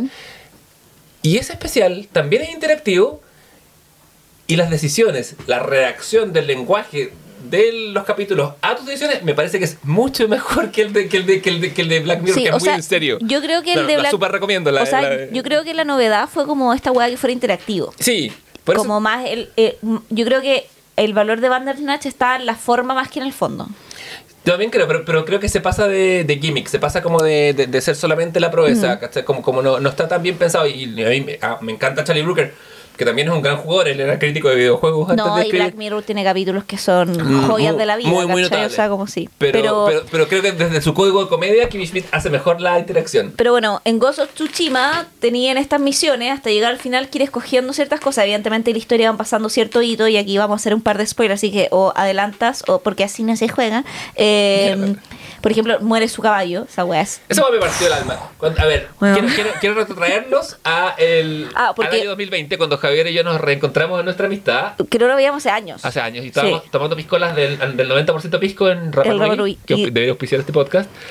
Y yo, hablamos de Ghost of Tsushima, Sí. Javi está bastante más adelantada en el juego, ¿por qué? Porque cuando muere el caballo yo dejé de jugar con el corazón partido, no pude. No, que- yo quedé para la cagada, pero sigue jugando. Porque Con el corazón roto, pero sigue jugando. Al principio del juego te dan a elegir un caballo, ya, te eliges el color, eh, y después lo- te dije darle el nombre, tienes Sí. que nombrarlo. ¿Cuál es? Nobu. Eh, Cogimos el mismo color, parece. El, el mío era blanco y se llama Nobu, que quiere decir Ah, viento. no, el mío era negro. Mira, pero Nobu, donde quiera que estés, en el cielo, te mando un besito al cielo, un abrazo al cielo, mi caballo.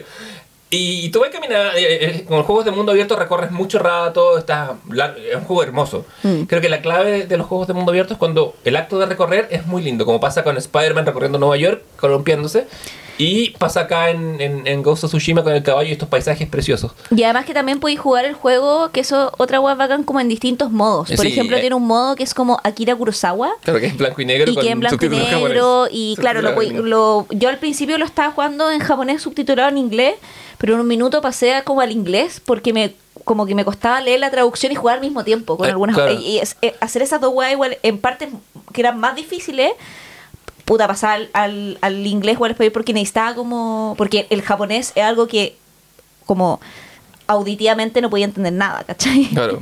Pero sí, a- a- además que sabes qué me pasaba a mí que el, el juego estaba animado para el inglés, pero es la primera versión, después lo Sí. actualizaron. Entonces me movían la boca y se veía como un doblaje no tan bueno.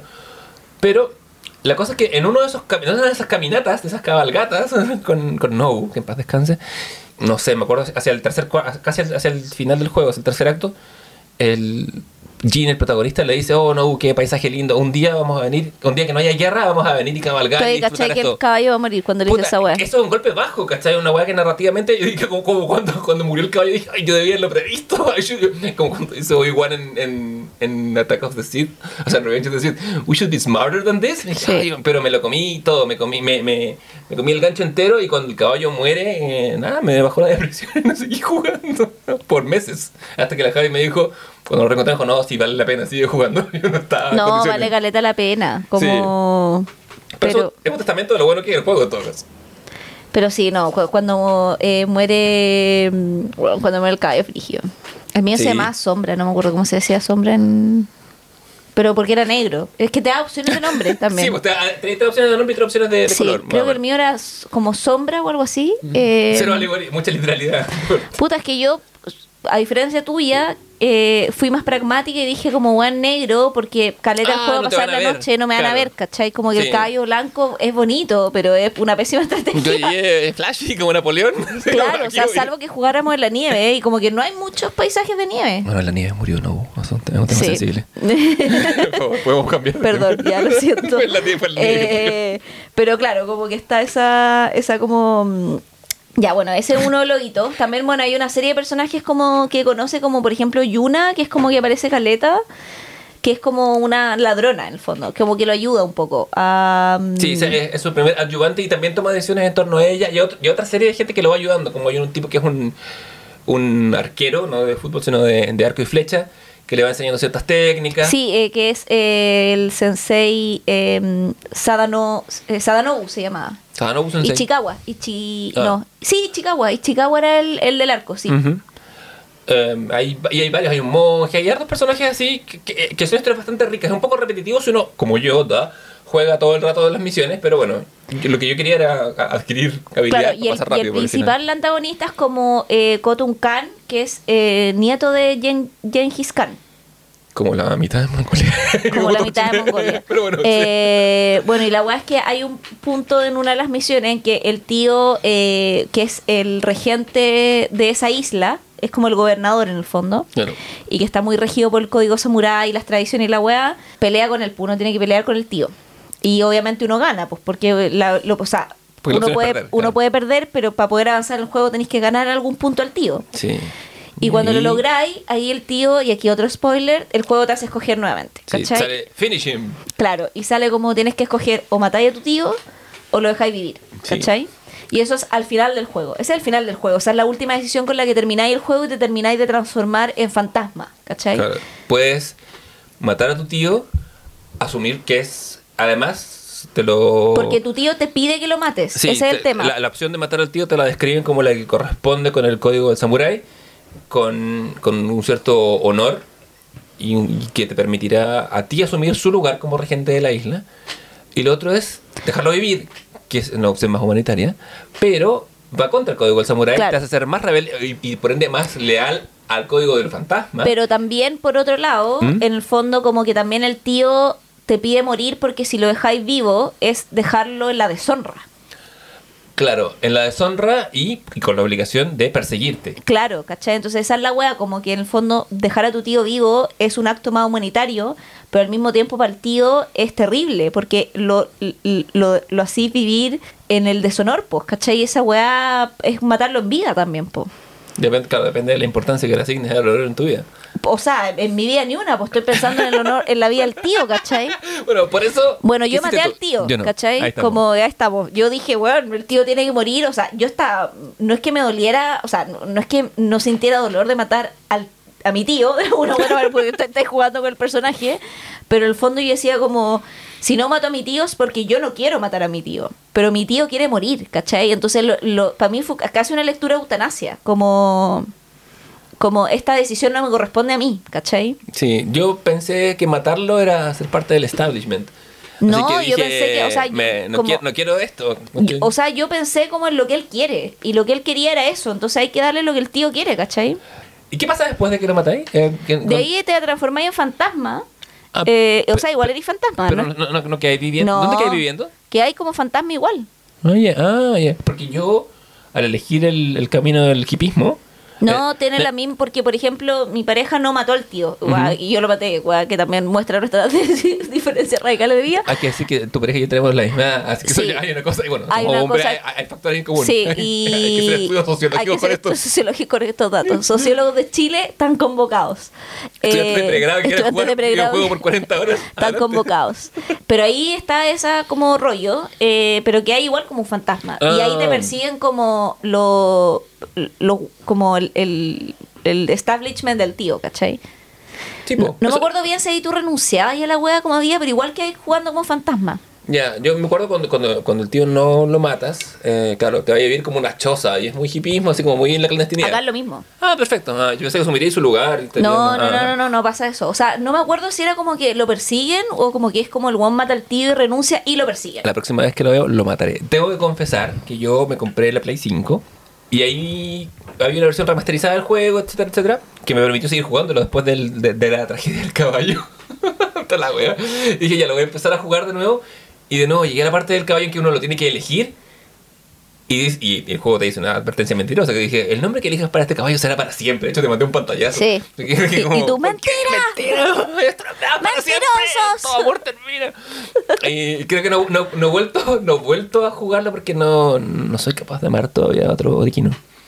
Pero Contra escoge, contra los pero- superhéroes. pero escoge al mismo, weón, ¿no? Eh, no, pues para revivir la tragedia de nuevo, mira, no, de hecho te iba a decir, escoge a otro para vivir la... O sea, es que... ¿Vamos a repetir patrón?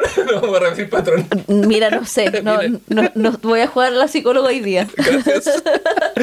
Bueno, pero muy buen juego. A, a mí me gustó Caleta. Altamente recomendado. Se la- Sí, y además que después que termináis las misiones, o sea, como lo queráis hacer, igual te demoráis harto en jugarlo porque el universo expandido igual es grande. Es grande. De hecho, Eh, ahora, de, de hecho le pusieron una expansión con otra isla ahora. Entonces, no, es- eh, y además se ganó todos los premios, weón. Mm. Y creo que hicieron eh, como el equipo, o la gran parte del equipo es japonés. eh, de los desarrolladores, de la gente guion, como que trataron el tema samurái, creo que con mucho respeto historiográfico. Entonces, como que hicieron todo un estudio, fueron a los clans, porque lo- lo- los samuráis eh, tienen herederos, o sea, descendientes que existen en la vida real, ¿cachai? Sí, que, O pueden- sea, que rastrean su linaje hasta esa época. Claro, todavía, entonces ¿no? como fueron a hablar con esas personas para preguntar si podían incluir los nombres reales de los clanes, si podían en el fondo, si no, incluir otro nombre, si podían incluir la historia, o sea, todo lo que está ahí está tratado como con un permiso, con una revisión histórica, ¿cachai? Como, y es una weá muy poco, una manera muy poco gringa de hacer juegos, en un, un- eh, porque en un universo que es gringo, como de PlayStation, pero eh, lo entendís porque en el fondo está hecho eh, por personas que son de la comunidad asiática, ¿cachai? Que son de la comunidad japonesa. Claro, bueno, el- el- que el bueno, Japón es uno de los grandes mercados productores y consumidores de videojuegos. Mm. Y además, la, la tradición samurái siempre ha sido muy respetada. De hecho, al punto, lo que, lo que dices de los, por ejemplo, de los nombres de los clanes y todo, es a tal nivel que en uno de los recomendados anteriores en Felpecta, o sea, Felpecta, en, que lo puedes encontrar en Felpecta, que es un cómic que se llama Usagi Yojimbo, Ah, sí, que yo que lo recomendé a- sí. un, par de, un, par de, un par de capítulos atrás, eh, se hace hincapié a que el, el- a que el distintivo samurái que tiene Usagi es inventado y no histórico, como lo son los otros. Mm. ¿sabes? Como que existe siempre esa distinción porque existe siempre ese respeto y esa conexión con el pasado.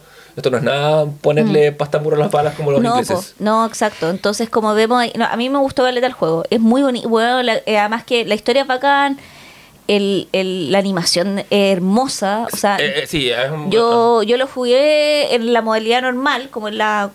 O sea, como HD 4K, 4K, full no sé qué, pero como que jugué un rato en Kurosawa igual. Pero después volví a la otra. Sí, es que se pierde mucho, tiene una paleta de colores. eh, Porque además el juego transcurre a lo largo de un año, entonces vas eh, Sí. viviendo las distintas estaciones. Sí, oh, eso es bonito. Es muy bonito. Y de repente hay, ah, y hay otro que en, de repente eh, meditas. Y tienes haiku. que componer haiku, sí. Sí, es bacán esa Verdad, weá. Y tienes que componer haiku. es- Puta, es lindo. le- Está, es que es, es muy lindo el videojuego, weón. Es un lindo mundo. Yo, bueno, tú lo jugaste en pandemia, que además era un buen momento. sí. O sea, cuando era- empecé era- a meditar era como me estoy eh, weando. Era. sí, Haga un haiku. Es como matemos gente, pero después meditemos, ¿cachai? Así como ¿Cómo corresponde? lo que es lo que hay que hacer en pandemia. Claro, sí, totalmente. En un videojuego. Pero bueno, y pasamos a nuestro otro favorito. Sí, que también que parte con una pandemia, pues. El Last of Us. Oh. eh, Vamos a hablar de los dos igual. pero hagamos, pasemos rapidito por el 1, que Sí. es con antecedentes del 2, porque quiero hablar un poco de la Y experiencia. que ahora eh, va a ser protagonizado por Pedrito Pascal. Cristian de la Fuente no te ha esforzado lo suficiente. Claro. Pedrito Pascal va a ser el, el- nues- nuestro yo. Nuestro Joel. Sí. Eh, sí, en un futuro, o sea, no, ya en un pasado reciente, el virus Cordyceps se escapa y genera una, una muerte en vida de las personas que, que lo que llena O sea, de zombies, zombies, en claro. definitiva. O sea, zombies. Zombies y derivaciones zombies porque hay gente como que muta en una especie como de...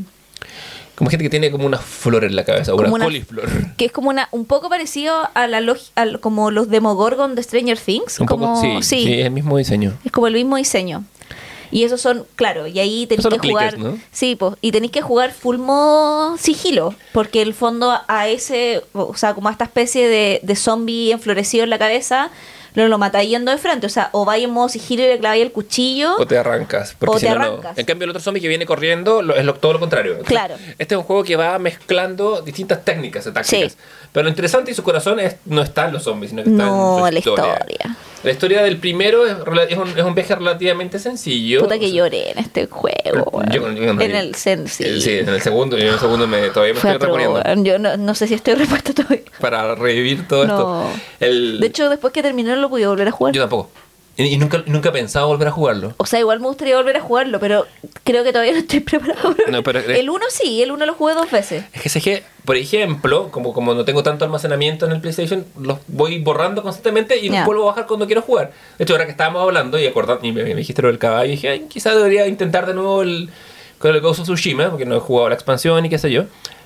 Pero nunca, nunca, nunca se me ha pasado por la cabeza volver a bajar el Last of Us. Porque, el 2, porque la experiencia fue traumática en el mejor de los sentidos, como trágica. Pero primero, parte con, con ese Joel que tienes una, una hija, ¿no es cierto? Eh, De hecho, jue- parte jugando con la hija. Claro. Y en el, en el primer en el primer acto del interludio ah, llegan los zombies y ella, spoiler alert, muere, muere, Muere porque le. O sea, en el, tú partes jugando con la hija. Claro. Eh, ¿Cachai que algo pasa? Empiezan a escapar. Porque empieza a quedar la cagada, empieza a expandirse el virus en la ciudad, muy inicio de cualquier holocausto zombie. Eh, se juntan con el tío. Entonces está ahí como tú empezáis a jugar con ella y después empezáis a jugar con el papá de ella. En el fondo que es el que él te- se termina por ser el protagonista de la historia. Y eh, va con el hermano también, que en el fondo del tío de esta eh, chica, que es la protagonista. Y, eh, y ella eh, escapando, ¿cachai? Sara se llama la, la niña. Eh, Joel escapando junto con su hermano Tommy en medio de la- esta histeria colectiva, abandonan su hogar, que es, de hecho ellos viven en Texas, como en los suburbios de Austin. Ahí se... Y No, para no, evitar verdad. la... y- pero en el camino son interceptados por un oficial del ejército que está como tratando de contener la, la caga que está y él cree que Sara está infectada y la mata. verdad, verdad, verdad, que eso es lo que Y, y eso es lo, y ahí el fondo y la mata así, le dispara quemarropa, ¿cachai? Como Sí, no es sí, como, eutanasia, como una hueá como de como un procedimiento. Y, y después, onda, el, el juego te sitúa después, 20 años después de esta hueá. Onda, como, o han pasado un par de décadas, ¿cachai? Claro, donde Joel se encuentra con esta niña Ellie, Que tiene eh, una peculiaridad. Claro, o sea, Joel, Joel vive ahora en Boston, después 20 años después, y eh, se dedica principalmente al contrabando, vive en una zona segura, que es como una zona amurallada, donde son como estos residuos, donde, o sea, como espacios de residuos de ciudades que están como alambradas, amuralladas, donde está la gente que está sana, el ejército como que está un poco en la entrada y, los, y, y- y mantiene estos espacios como todo, los controla. Y él trabaja con otra loca en el contrabando que se llama Tess, Mm. que es como su partner. Eh, los llaman a contrabandear algo. ¿Cachai? Claro. Como un grupo de, de como rebeldes, que son las luciérnagas, que es un grupo paramilitar, que rechazan la autoridad de las zonas de cuarentena del gobierno. Ella les dice, necesito, le ofrece un cargamento de armas, porque ellos lo que hacen precisamente es contrabandear armas. Y la líder de los de luciérnagas les dice como, bueno, yo les paso este montón de armas sin costo, pero ustedes tienen que escoltar a esta niña Ellie hasta Massachusetts. O sea, ir de Boston en el fondo a más a como la casa del estado de Massachusetts. Sí, ¿cachai? sí, pues, que no es claro, por- porque Boston está en Massachusetts, no- Claro. no, es un viaje tan largo. No un viaje tan largo, era un via- o sea, era como una guapiola, pero la tienen que escoltar. No era Claro. como atravesar un estado, era como, no sé, ir como... Puta, si lo pusiéramos aquí sería como ir de Santiago a Talca. ¿A Pues- pata? Claro, pon- sí, tranqui, sí, de algo así. No- Algo así, ¿o no? Sí, más o menos. Talca es una buena, Sí. una buena ciudad post-apocalíptica. Sí. Eh, pero bueno, eh, claro, de- de- se descubre además en el trayecto porque los, los caminos están además eh, cortados, hay que darse una, vuela una vuelta larga. De hecho, ellos se van como a. Parten a Pensilvania primero, que se dan una, una vuelta bien, bien larga. Y descubrimos que Ellie, eh, que es esta niña, es inmune. Claro, fue virus. mordida. Claro. Fue mordida y no se convirtió. en zombie, pero no detiene. Es como cuando en 2020 que dijeron, "Oh, esta persona tuvo el COVID, tiene el COVID, pero no tuvo síntomas. Claro. ¿Qué tiene? Eh, Y ahí nada, pues como bueno, están em, descubren esta weá, eh, bueno, vamos a seguir haciendo spoiler. Tess entre medio se sacrifica y muere porque cacha que empieza, eh, se tienen que pelear con distintas gente, o sea, desde que tienen que pelearse con zombies hasta que tienen que pelear con gente de la milicia del gobierno, ¿cachai? Sí, porque hay todo tipo de reacciones humanas a una crisis que lamentablemente este juego es de mm, 2014, el primero. Eh, y bueno, 2020 nos enseñó que pasaban cosas así, que había gente que iba a creer que iba a haber antivacunas, hay, hay, hay todo tipo de, de, de- de reacciones a, este juego de, de supervivencia. Y bueno, en algún momento tú juegas la mayor parte de este juego con Joel y en algún momento juegas con Ellie, con la niña. Mm. Y para salvar a Joel te toca matar a un... ¿Te acuerdas que hay que matar a... En efecto, un, hay, hay, te, te encontrás con un grupo de caníbales, ¿te acuerdas que están ahí? Eh, Pero eso no me es la acuerdo dos. que- No, es en la 1. Ah, tienes En la razón. 1, en, en invierno. Cuando están, en la parte de invierno, cuando están en, la- en la- en las montañas, hay un grupo de caníbales Mm. que están en la universidad y capturan a Joel. Y Ellie termina matando a este weón con un machete. Te toca matarlo así puro duro. tenés Y ahí como que te cambia la psiquis. Y claro, porque además Ellie es como una niña de bueno, 13 años. Sí, que es claramente un- 14. un, y es un sustituto Sí. para la hija que él perdió. Está, Claro. está- está esa relación muy patente. También hay dos hermanos que lo ayudan, que esa parte era brígida, que son Henry y Sam, que son como unos... eh, son hermanos, de hecho, que ayudan a, a Joel y a Ellie cuando llegan a Pittsburgh, en la parte de Pittsburgh, ¿cachai? En, en The Last of Us 1, y Sam, me acuerdo que era infectado, pero el weón lo oculta. Y en un minuto ya el weón se transforma y, puta, lo tienen que matar. Y Henry como... No me acuerdo quién chucha lo mataba, así. Ah, suicida. Henry- no, Henry lo mata a un tiro. A Sam. A Sam, se suicida. hermano, y después se suicida. Sí. y que hay- Era- brígido también. Y lo mata para salvar a Ellie, porque Sam está atacándola a ella. Claro, en el fondo, y- Sí. y, y- y lo mata a un tiro y después como que se suicida, pues esa parte era acuática igual. Sí. Bueno, esto, claro, lo que pasa entre medio es que llegan y la universidad está vacía y terminan yéndose a Utah, a Salt, a Salt Lake City, Sí, capital de los mormones.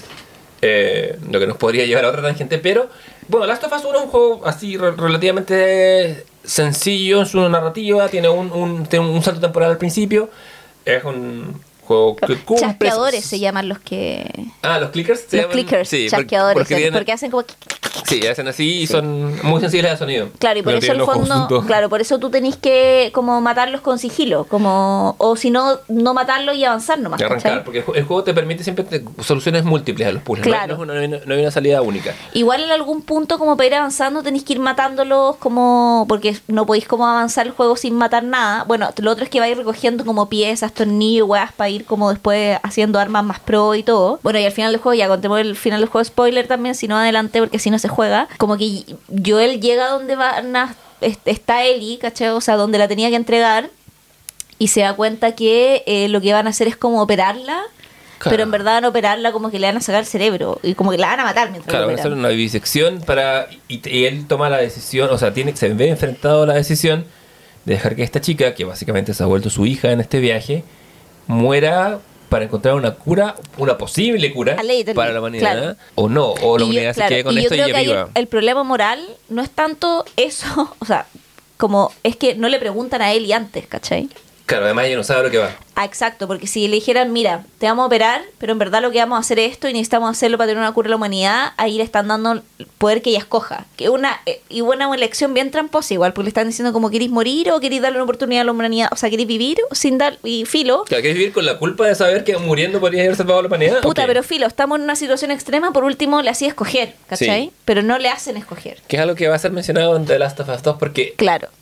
Al, en efecto Joel se enfrenta a esta a, esta, a las a elecciones esta elección. que tú haces. Y ahí Joel dice como, bueno, no puedo dejar que la maten. Y se pitea a todo el mundo del hospital, a todo el mundo del hospital. literal, Claro, desde la señora que hacía el aseo en el hospital Claro. hasta bueno, el, último de los doctores y las doctoras, o sea, se- enfermeros. se, se, se pitea al doctor cirujano y a los paramilitares, a gente que no tomó nunca no, un pero arma. era a como un gente- equipo de doctores, ¿cachai? O sea, era Sí. como se pitea a todo el mundo que estaba ahí. Y además, a Y la- escapa con él y ahí termina el juego. y de paso, y esto nos deja una, puede parecer una inconsistencia, más no lo es, comete el mismo el mismo acto, pues, porque no le da a elegir a Ellie. Él No. también, él toma la decisión, él, no ella. Claro. Ah, y entre medio también en una parte del juego que es entretenido tenéis que jugar con Ellie porque Joel se cae como a una... eh, literal, le atraviesa el abdomen un fierro y el bueno está así como al borde de la muerte y como que no puede ni caminar, entonces como que Ellie tiene que ir a buscar provisiones, eh, como cazar, ¿cachai? Claro, porque él es muy como un, un personaje secundario, un poco como el, como el hijo en, en el God of War, que por ejemplo le ayudas a subir ciertas cosas y ella mueve- no, pero no lo controlas hasta ese punto. No, Ahora bien, habiendo dicho esto, Last of Us 2 parte. ¿Cuántos años después? Uno, son como 5 o 6 años después de los hechos del primero. Ellie es una, una adolescente ya. Y partimos con una secuencia en que Joel le está contando a su hermano Tommy, que se escapó porque se han- Joel y Ellie se han asentado en una, en una, en una comunidad en Seattle, en, el, en el- en el norte de Estados Unidos. y Tommy tiene una, una pareja estable. Sí, y viven en que es una ciudad, es una, es una ciudad, eh, por supuesto, sin, eh, o sea, que, tiene- que tiene generadores, no, no, no, es Claro. una- no, no son- no es vivir en el- como han vivido acampando. Y la loca que es la pareja de Tommy es como la Como el pre- alcalde. como el alcalde un poco Claro. de ese refugio slash ciudad. Claro que la humanidad se está como reinventando en sus formas Mm. de, de gobernar. Ahora bien, todo parte igual que antes. Eh, yo, tú controlas a Joel que sale y, y le toca de repente investigar a un grupo de, de ex luciérnagas que andan por ahí. Y el grupo ataca a Joel. Ahora vienen spoilers un montón, así que desconéctese. Sí. Igual esto, weá, que vamos a spoilear, pasa literal en los 15 primeros minutos Sí, del juego. este es el setup del juego. O sea, como que es como literal cuando te matan a la hija de Joel, como que ya un spoiler, pero literal la weá pasa los 10 primeros minutos Y del es la juego. motivación del personaje, no cuenta Claro, como ¿cachai? spoiler. Claro. Y aquí el que muere en nuestros primeros cinco minutos es Joel. Bueno, disparo. Yo aquí sí me sentí, o sea, bueno, a mí también me dolió que mataran al caballo, pero creo que sí que esta weá me, me partió el alma. O sea, como... Porque primero... ah, y antes te hace jugar con la otra loca. Sí, te hace jugar con Abby, que es la que es de este grupo y que está buscando a algo, a alguien, no sabemos Claro, o sea, todavía por porque, qué. porque empezáis a jugar con Joel, jugar ahí como a empezar como igual que siempre, y de repente te muestran otro grupo de personas, donde te muestran una loca, que es Abby, y tú ya no cacháis muy bien qué, empezáis a jugar, van por las montañas, están en una misión secreta donde no pueden ser vistos buscando algo, y tú sí, ya, van a empalmar con los otros locos que están buscando, no entiendo, eh, y tú decís, ah, a lo mejor Abby se encuentra con Joel y están buscando, no sé, como que pensáis, no Sí. pensáis ni cagando lo que va a ocurrir, y lo que ocurre es que lo que están buscando es a Joel. Sí, Abby es hija de uno de estos doctores que fueron eh, Masacrados. masacrados. Y se encuentra con Joel y lo, más, onda, lo mata a golpes, Con un palo de golf. en la cabeza no y, la, y te lo muestran Sí. De Eh, manera muy explícita Muy gráfica eh, y muy traumatizante. El- Mientras tanto, bueno, en la ciudad nueva, Ellie tiene una relación más... eh, vive en una casa, vive en la misma casa, no, vive en casas separadas con Joel. sí vivían juntos en un principio pero, Pero- ahora vienen bueno él Eh, ya es como una adulta Es una adulta, básicamente, o sea, es una adolescente en edad, pero en este mundo post-apocalíptico todos crecemos más rápido. Eh, tiene una polola, que recién que antes pololeaba con un chico, eh, y hay como una, hay como una microtrama, hay un, poco, hay un poquito de drama dentro claro del medio que de... es Dina. Sí, o sea claro porque en el fondo ella está en o sea como que tuvo una confrontación de hecho como eh, con Dina o sea perdón tuvo besó a Dina y tuvo una confrontación con Joel por aquello ¿cachai? sí, porque uno de los miembros del pueblo eh, le echó en cara por, por un homofóbico culiado. Claro, un homofóbico, la wea en el bar y Joel ahí en vez de decir como, ah, homofóbico, dice como, Juan, llevemos la fiesta en paz. Y ahí Ellie se pica profundamente con Joel, ¿cachai? Como... Entonces, como, En esa fricción está el juego al inicio. como buena tensión dramática... El papá está peleado con la hija, Hija. al inicio del juego, claro. Como buena tensión dramática, te peleaste con tu padre. Lo último que hiciste antes de que mataran a tu padre fue pelearte con él. Claro, Así que te encargo la culpa. claro. Y el hermano de Joel, Tommy, se va a Seattle a precisamente a hacer a pagar venganza con venganza, sangre Claro. con sangre. Y al principio, eh, lo interesante es que eh, le- cuando Abby se encuentra con Joel y Tommy, porque Joel y Tommy fueron como a patrullar, y ella se encuentra con una horda de infectados y escapa, y escapa ayudada por Joel y Tommy, pero sin cachar que Joel es Joel, y como que lo ayuda y todo, y es como, "Ah, ven para acá, ya salvémonos juntos, hasta que ella cacha quién es quién, y ahí dice como, ya, me tengo que pitar a este loco, ¿cachai? Sí. Como, Bueno, la, el, el juego va de. un- uno, uno sigue también con Ellie la, su búsqueda de venganza, porque le han matado a su padre, putativo, pero para dar el fin. Eh, padre es el que cría. Claro. Y- Además que tiene el, perdón, Sí, eh, tiene como secuencias donde la historia queda entrecortada muy con cliffhanger, porque por ejemplo cuando está este, vais jugando con Abby, después te vaya a, a ¿cómo se llama? A Ellie, y vais así todo el rato, Abby, Ellie, Abby, Ellie, y Abby cuando se entera quién es Tommy, quién es Joel, eh, deja inconsciente a Tommy, eh, le dispara a Joel en la pierna y le pega con un palo de golf en la cabeza y se va negro. O sea, tú cachai que le pega con un palo de golf en la cabeza y no lo mata, sino como que lo noquea y ahí pasa al tiro a Ellie. Entonces como te dejan todo suspenso guay y sale Ellie diciendo como, con Dina, diciendo como, oh, Joel y Tommy no han vuelto, ¿dónde estarán? Y tú, no, ¿cachai? Entonces como tenéis que hacer todo un viaje Claro. con él y Dina hasta que lleguen a encontrarse con Abby. Entonces como que retrasa mucho el juego los como... los eh, momentos de ironía dramática. Claro, Porque tú a lo que vas, tú sabes lo que vas a encontrar tú sabías lo que vas a encontrar y esa weá es muy interesante porque jugáis en el fondo un poco y ahí el juego es interesante y yo creo que también por eso te jaláis el juego porque lo jugáis puta weón, yo lo jugué así como como si mi vida dependiera de ello ¿cachai? como Yo lo jugué así y en ciertas secuencias más adelante jugaba un poco con asco. Eh, sí porque necesitabas como terminar de saber qué pasaba Sí, el, hay una serie de acontecimientos que en que la posta de la venganza va de un lado a otro. claro Ellie mata a amigas de Abby, Abby mata a gente cercana a Ellie. Y hay un momento en el juego en que Claro, y, y justo en el fondo la cuestión es que Ellie llega a la cabaña donde está el grupo de Abby y Ellie eh, es son reducidas finalmente porque las superan en número y ella ve como Abby no solo mata a Joe sino que lo tortura frente a ella y al final como que Abby Ellie le dice como "Weón, te voy a matar pues, te voy a matar por lo que acabas de hacer ¿cachai? y Abby en vez de como matar a Ellie la noquea también con el mismo palo golf en la cabeza, la deja inconsciente y se van, ella y todo su grupo, ¿cachai? claro, Y ahí Ellie emprende su cruzada de venganza y le y le y de hecho Tommy, que es el hermano, le dice como, bueno, onda, no vayáis a vengarte a Abby y sus amigos, como que... O sea, Tommy un poco entiende la ley de la weá, como yo él tomó una decisión, Sí, esto ocurrió tú por su decisión. Me lo entiendes, pero también él después parte a buscar venganza. Ojo, Sí. tiene mucho esa, esa distancia. De hecho, es el catalizador para que Ellie salga. Pero entre medio, eh, en medio del camino, bueno, Ellie se entera un poco del. Termina enterándose de, la- de lo que hizo Joel, se entera Mm. de, de, por que tomó, de la decisión que tomó. También baja, tiene un poco el sentido de culpa de, de que no me dejaron tomar la, la decisión a mí, etcétera, etcétera. La cosa es que, como te contaba, yo creo que hacia el final del juego hay un momento en que las cuentas están como saldadas un poco. Como que el juego podría terminar ahí. Claro, como que hay un minuto en que, eh, bueno, pasan weas brigias también, eh, como que Dina acompaña a Ellie en un rato su misión, Dina después empieza a cachar que a Ellie se le empiezan a ir los enanitos para el bosque. Dina además le revela a Ellie que está que embarazada. embarazada de su ex, claro, ¿cachai? De en eso, en- de, después aparece el pololo anterior, que preocupado porque él y Dina se habían ido mandado a cambiar. Que la serie aparece, bueno, y que es un buen hombre, y ya sabemos qué pasa con los buenos hombres, porque son escasos. Son aquellos hombres que no te dicen que si no se juega, entonces Claro. esos hombres básicamente lo hacen desaparecer Son, otro son- hombre. son- son- esos hombres que cuando eh, tú estás embarazada tú, tú estás embarazada y te vas con tu nueva novia, te van a ver que estés, que estés bien. claro. Y porque eso es lo que más importa, Claro. finalmente. Y así mueres. Cla- claro, como un buen hombre. Eh, y la weá es que hay un minuto en donde ya está como un po- poco la. eh, Bueno, Eli, ya haciendo spoiler también, uno jugando como Eli, porque el juego juega todo el rato que eres Eli, eres Abby, eres Eli. Y, y el juego te hace jugar como Abby después de que pidiste a Joel. Y esto, esto está ahí así como no quiero jugar con, Con con esta- esta weona, claro. ¿cachai? Como. También es interesante porque Abby en algún momento, pero esto es lo que hablábamos de los cuerpos antes, te juegas un flashback de ella que es Sí. tres años antes.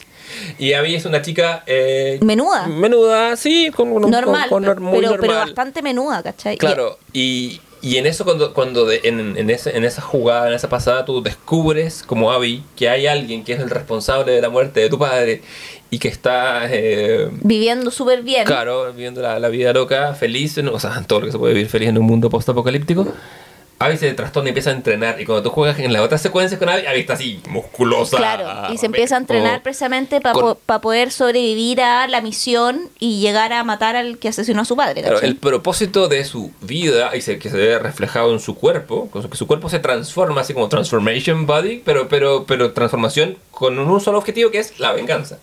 Claro, y la cuestión es que, eh, bueno, Abby entre medio, por ejemplo, se encuentra, por ejemplo, Abby, en, porque eh, después, bueno, Ellie empieza a perseguir a Abby, Ellie mata a todos los amigos de Abby. con Sí. los que ella eh, se fue para que le dijeron ya nosotros te acompañamos, ¿cachai? Como para encontrar a Joel, los mata a todos, ¿cachai? Claro, Abby en su turno mata al buen hombre, Mata, claro. pero le perdona la vida a Ellie y a Dina sobre todo, porque se da cuenta que Dina está embarazada. Sí, y eh, claro, Abby en el fondo, pero antes de perdonar la vida, Abby había matado, o sea, Ellie había matado a todos los amigos de Abby.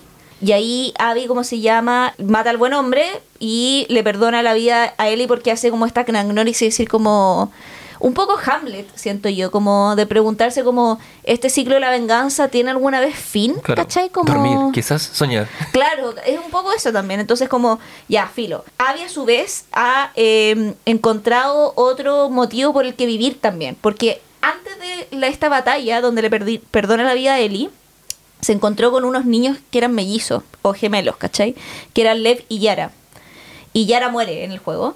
Y ella se queda con Lev y dice, tengo que proteger ahora a este niño. Entonces se transforma un poco en Joel, ¿cachai? Claro, eh, asume Y- un rol y, y- encuentra un futuro por el que y encuentra un ya futuro. no vive solo por la venganza. Y, ahí dice como, bueno, no puedo seguir en este juego culiado de estar todo el rato persiguiéndonos hasta que la otra muera.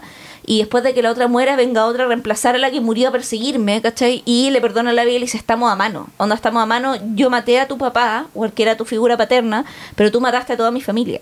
Y toda mi familia indica a mi ex, a la pareja actual de mi ex, con la cual ella debe tener un hijo, y esa es la parte más brígida del juego, que tú no te das cuenta y está, o sea, bueno, sí te das cuenta porque lo sabes, te piteáis y uno lo tiene que hacer porque está jugando con los controles Sí. eh, a una loca que está embarazada.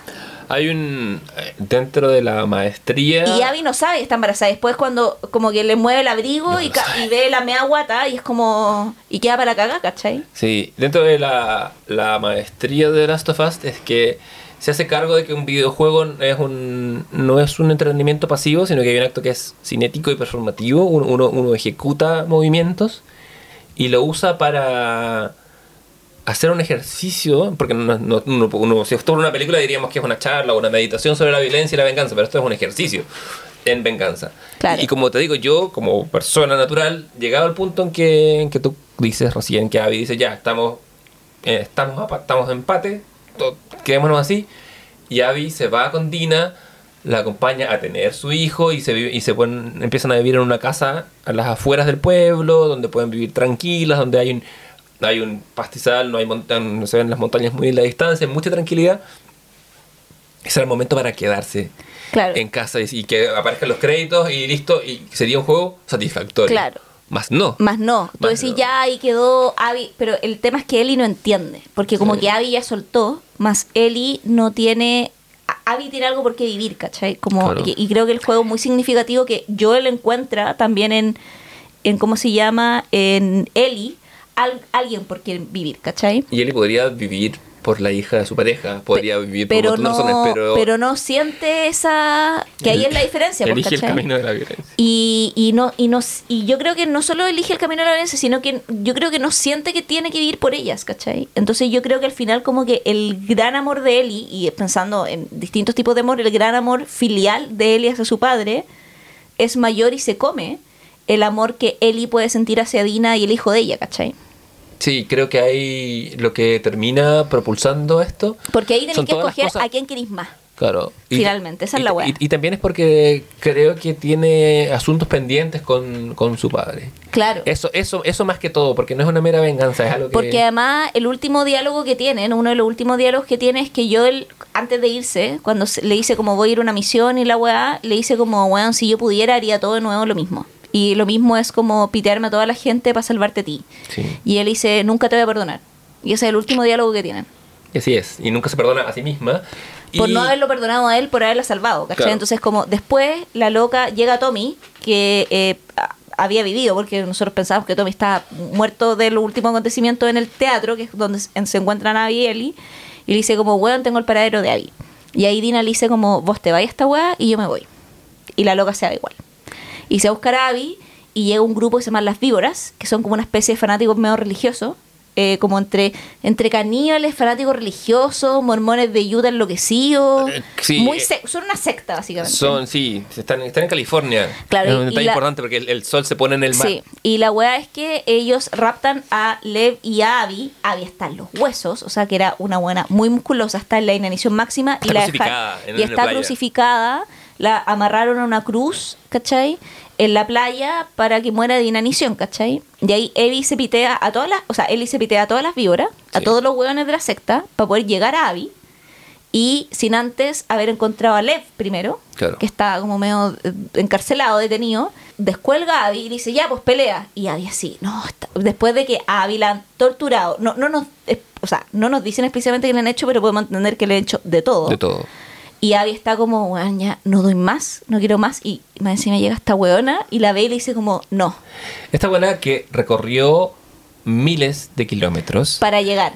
se metió una cantidad de gente, se eliminó, eliminó por lo menos a 20 seres humanos y unos cuantos zombies en- solamente en ese, en ese espacio. Sí, Todo para descolgar a una mujer torturada una- para, para tener su venganza. Claro. Y una venganza que no es meramente matarla. no, le dice Por- pelea. Sí, quiere ¿Cachai? ganarle en combate. Quiere, ganar, quiere ganarle la vez anterior que no le pudo ganar. Claro. Y le dice pelea, ¿cachai? Pelea, pelea. Y, eh, y ahí la otra le dice, no, onda ya. Y, y ahí la otra ya está tan como en, en la agonía que le dice como, filo, mátame, ¿cachai?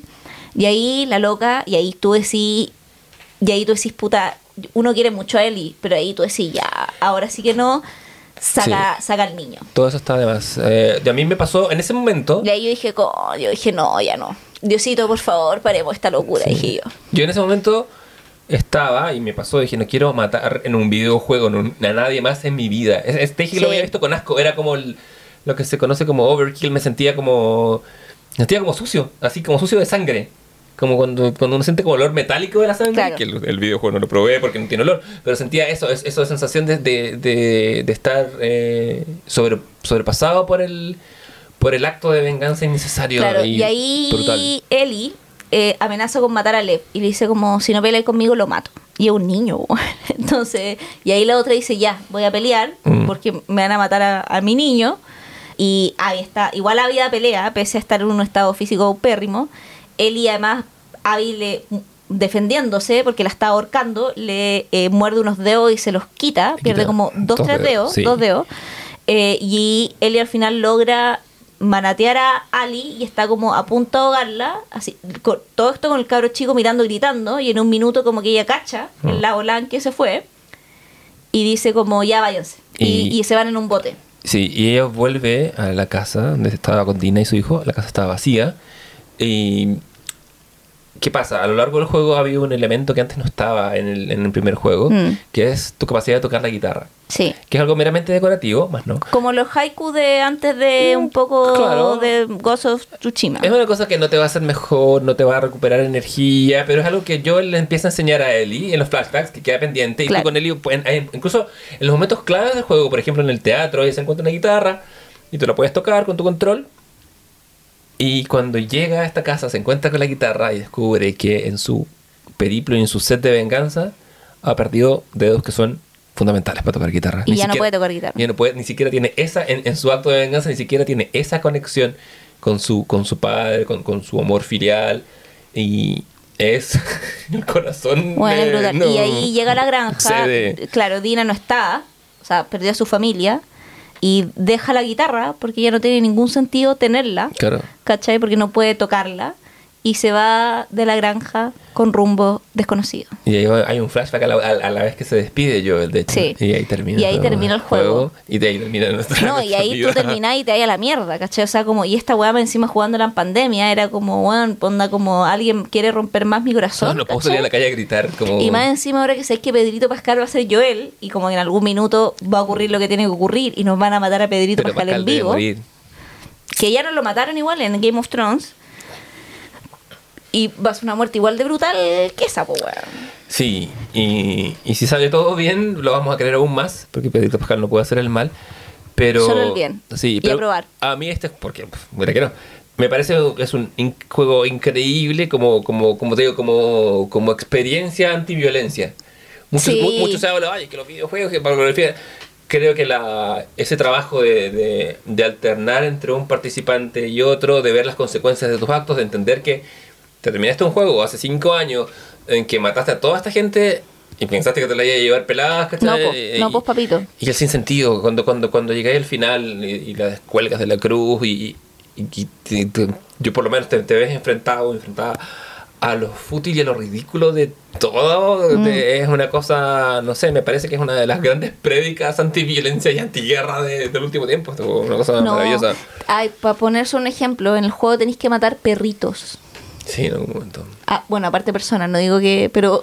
pero Sí, hay un, hay un pastor alemán por ahí que... Weón, y como, claro, como que lo, lo matáis medio como en la, en, en la radical, porque el perro te está atacando, pero después te muestran el flashback del perro y el perro es un amor, Es un amor. Sí, eso, es- es- eso, eso ocurre ¿Cachai? Y el bastante. perro estaba defendiendo a su amo, ¿cachai? Que ve que llega una buena psicótica con unos cuchillos a matarlo y el perro se le tira, ¿cachai? Como se le... Sí, no, buena- no- no me acuerdo si es un flashback o un flash forward. Y se lo pitea sin pero- ningún Pero, te, weón toca como, así. te toca como criarlo un rato, te toca estar con el perro un buen tiempo, una buena secuencia. No, weón, la weá del perro. Es que la weá del perro, sí. Yo, Eh, yo ya hasta- sí. Yo ya no. Yo decía ya, weón, por favor que este juego pare, weón. Ya no doy más. En- no doy sí. más con esta weá. Es un juego que te obliga a estar expuesto y, y le- a darle agencia a las víctimas, a las que van a ser y a las que fueron tus víctimas. Te, yo creo que nos enseña bastante, como, como es, una, es una tremenda lección de, de humanidad, francamente. Sí. Eh, lo, no lo puedo recomendar más. Este juego fue muy polémico en su, en su lanzamiento, porque la, como fue, ha sido mencionado antes en este episodio, la comunidad gamer es, bastante buena, o tiene, tiene un sector, la verdad. Un sector minoritario bastante bueno. Y si tú te metes a Google, las reviews del juego están en un 3 de- estrellas de 5, balanceadas perfecto entre muchos 5 y muchos 1. Y los 1 son, de hecho, son un montón, son, bueno, la gente del rechazo, son bots. Mm. Son un montón de gente repitiendo la misma reseña que dicen que este juego es el peor que no tiene jugabilidad. Y, y esto es porque es, es eh, protagonizado en buena parte Por mujeres. por o sea, es absolutamente por mujeres. Y por mujeres y- reales. Y además por, un, por una miembro de la comunidad LGBT Claro, y aparte ponte tú en una parte en donde como que te muestran a él y no sé, como teniendo, eh, como intimando con, con Dina, como muy sutilmente, porque después la cámara se va como a oscuro, como que no sé, pues Eli se está desvistiendo y está en sostene y tiene como, no sé, como pelo en la axila, ¿cachai? Porque muy buena onda de Walking Dead, pero si está ahí, ¿cachai? Como en el apocalipsis, bueno, porque todas las mujeres están depiladas, Sí, ¿cachai? Como, o me estáis weando, o sea, no, bueno, onda, hay zombies, ¿cachai? Como, what weá. Sí, entonces estos hombres nos está llamando el comando Incel. Le corté porque no, No. no hay espacio Por- no. no hay espacio para esas voces. Hay espacio para todas las voces menos para las voces de la intolerancia. Sí. Ahora bien, si pasa, pasa en efecto eso, y claro, eh, la, la presencia fuerte de mujeres reales claramente asusta a estos hombres con NB. Y, y, y la muerte de Joel también es como, ay, me mataron a, Mm. a mi- como es eso, pero, no- pero son, me parece que una muestra más de un, de un, de un barbarismo, de un, de un- trogloditismo brutal, nada más. Pero, Sí, pues de hecho, eh, como si bien el, el- el- la recepción fue polémica, eh, en general fue mayormente bien recibido. Tuvo algunas críticas como por la violencia, porque el juego es súper violento. sí. Pero ahí Jim Ryan defendió el juego diciendo que, y aquí lo cito, es un juego hecho por adultos para ser jugado por adultos. Y Druckmann, que es uno de los otros en fondo realizadores, dijo que estamos haciendo un juego sobre el ciclo de la violencia y estamos eh, haciendo una declaración sobre acciones violentas y el impacto que tienen. La idea era que el jugador se sintiera rechazado por parte de la violencia que estaba cometiendo, que es precisamente Total. lo que tú decías Sí. ahí, y es como la lógica en la que no funcionan los juegos video, pues porque la idea tú, uno como que se sumerge en esa violencia y está ahí, dale, que dale, dale. Street Fighter Mortal Kombat es eso, ¿cachai? Como que tú naturalizas una violencia, es como, y, y quería el fatality, ver el animal y Claro, acá es todo lo contrario, todos, ¿cachai? todos esos juegos de guerra, de segunda guerra, que hay en que, en que la violencia no es tratada, en, en que el, el- quien recibe la violencia, la víctima de la violencia, es reducida a una figura plástica, no, no- de- unidimensional, no. En efecto, eso es glorificar la violencia. Esto es lo contrario. Claro, y de hecho los mismos eh, como usuarios que hicieron críticas como mixtas diciendo, ah, este fue una mala, eh, yo encuentro que de hecho para mí de las sofás 2 supera con creces a de las sofás 1. Absolutamente. Pero, o sea, siendo de la sofá 1 muy bueno también, Sí. ¿cachai? Eh, ellos dijeron, no, de la sofás 1 es la obra maestra, está bueno, ¿cachai? Y es como, claro, porque en de la sofás 1 jugáis con el hombre, en de la sofás 1 matáis a todo el mundo, te las lleváis peladas. Pero cuando llega una loca y le dice como vos me mataste a mi papá, yo te mato a ti, es como, ay, no, es que no, no, no se juega así, ¿cachai? Exactamente, Eso eso, fue. es. ¿Cachai? No se juega así, no, si yo mato no tengo por qué hacerme cargo mío. ¿Quién chucha dijo eso? ¿Cachai? Claro, ¿quién te ungió con las llaves de esto? ¿cachai? ¿Cachai? Entonces, eh, Napos, como, pero bueno, dos muy buenos juegos. Pues el mundo del PlayStation, a mí me gusta más, yo soy más del de Play, debo decir. Me gusta más la lógica del PlayStation. Sí, yo también. Eh, dejé las consolas Nintendo hace años, eh, que son más como... El Nintendo es como un, un- un juego de salón digital, o sea, como que eh, Claro. es, es la invitación a juntarse con amigos, a, no sé, a hacer twist. Pero me gusta mucho la, esto, la, la- la- la- las capacidades de historia. Mm. Y creo que The Last of Us 2 es, una, es, una, es una- un hito en, en- en la historia del videojuego, como tal. Así que recomendadísimo. Recomendadísimo, usted no le diga a nadie cómo debe jugar. Y nosotros nos vamos a ir a una pausa, en dando por terminado nuestro bloque central. Y volvemos. Volvemos con el comité de ocio. Volvemos. Bueno, volvemos de nuestra pausa. eh, llegamos con nuestra. eh, bueno, como nos alargamos un poquito hablando de videojuegos, vamos a tener solamente nuestra sección de recomendados de Family Jewels, eh, que ahí está sonando nuestra cortina. Y eh, Leo, ¿qué nos recomiendas para estas, esta semana? Mira, mi amigo Javier Isabel me recomendó que viera Under the Banner of Heaven, esta serie que está en Star Plus, con el, el increíble hombre araña. Eh, eh, ¿Cómo se llama? Eh, Todo muy guay. to- Ah, no, entonces, que cuando digo hombre araña, quiero decir Tobey Maguire, pues, y me trago cuando, cuando pienso No, en Andrew Andrew Garfield. Andrew Garfield. Lo cual inmediatamente me que llevó. amamos. Sí. El Andrew campeón. Le, le- le amamos, somos hinchas del Andrew Campeón. Sí. No del Andrew Campeón, por supuesto, pero sí del Andrew Campeón. Eh, pero quiero recomendar, aparte de la serie que está bastante buena, a propósito de Hombres Locos, eh, Red Riding es una trilogía de, de- de filmes que hizo la BBC para la tele. En, esta- en Estados Unidos lo estrenaron en el cine. Que está sigue en los asesinatos del Yorkshire Ripper, que fue un- una suerte como de clon de Jack el Destripador, que se hizo parte en la campaña inglesa a mediados de los 70 hasta mediados de los 80. Es una adaptación de una tetralogía de libros que son cuatro y se, se adaptaron solamente tres al cine la- y se llaman Red Riding in the Year of Our Lord 1974, 1980 y 1983. Son todas buenas, eh, todas de una manera distinta. Abordan el tema de los asesinatos primero desde lo periodístico, después desde lo personal en la corrupción y la corrupción policial, y en el tercero ya es una, tiene que ver más como con el misterio mismo. Están filmadas en formatos distintos, como para como recrear la época. La del 74 está filmada en, en 16 milímetros, la del 80 está filmada en video, como en telefilme, Mm. y la del 83 está filmada en 36 milímetros, y se nota bastante. Entonces, las películas tienen eh, texturas distintas, eh, y salvo algunos personajes que se repiten, está mm, este chico que salía en Misfits, ¿te acordás del Sí. principal de Misfits? Ay, Eh, ¿cómo no me acuerdo su nombre. Bueno, sí, pero está Tiene un nombre muy, muy, sino que- muy galés. Está. Em, ay, yo me voy a acordar. Eh, pero en la primera, que es que a mi juicio es la mejor, está nuestro amigo Andrew Garfield, el Andrew campeón. Las hace, es la primera vez que lo Es un feto, como dirías tú, que aún produce colágeno. Mm. Eh, en esos años, porque esta es una serie del 2009, entonces tenía 20 y tal. 22, 23 por ahí, Por ahí, sí, 26, sí, por ahí. Pero es una. La, la recomiendo a ojos cerrados para ver por separado o verlas todas juntas. Em, y eso, la verdad, eh, siento fiel al espíritu de la serie, diré, no diré más. ¿Y ¿Qué Yo- vas a recomendar tú? Yo quiero recomendar una que tú mencionaste, que de hecho la mencionaste y dije, "Ah, me robó el recomendado. Pero después es como que la mencionaste nomás y no, no, no indagaste. Aquí se ve cómo, cómo, cómo, cómo planea nuestra Sí. reunión de pauta. Eh, no, en general las planeamos harto, pero a veces lo recomendado no lo decimos porque creemos que nunca vamos a... Claro, porque productos de limpieza, Claro. hay como, hay como, eh, Entonces- ¿cómo es posible que en el amplio mar y, no y además que nos gusta jugar a sorprendernos en que estamos Sí. como para que tenemos una reunión de pauta, pero es como te voy a recomendar esto, sino como para que uno pueda ir haciendo preguntas de manera más espontánea también. Eh, yo quiero recomendar Under the Banner of Heaven, que es la que tú mencionaste. ¿Con quién? Con Andrew Garfield campeón.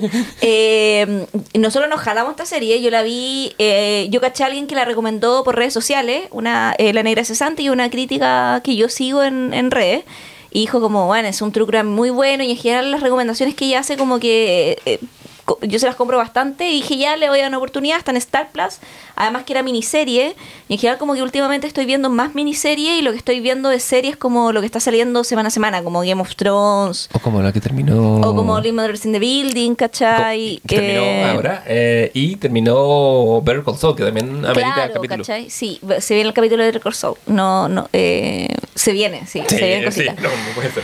Y eh, entonces la miniserie me gusta porque también la web es conclusiva y, no tiene tantos capítulos también, pues, ¿cachai? Entonces como que uno está haciendo muchas cosas, bueno, está una miniserie eh, donde está protagonizada por Andrew Garfield, está basada a su vez eh, en una investigación periodística.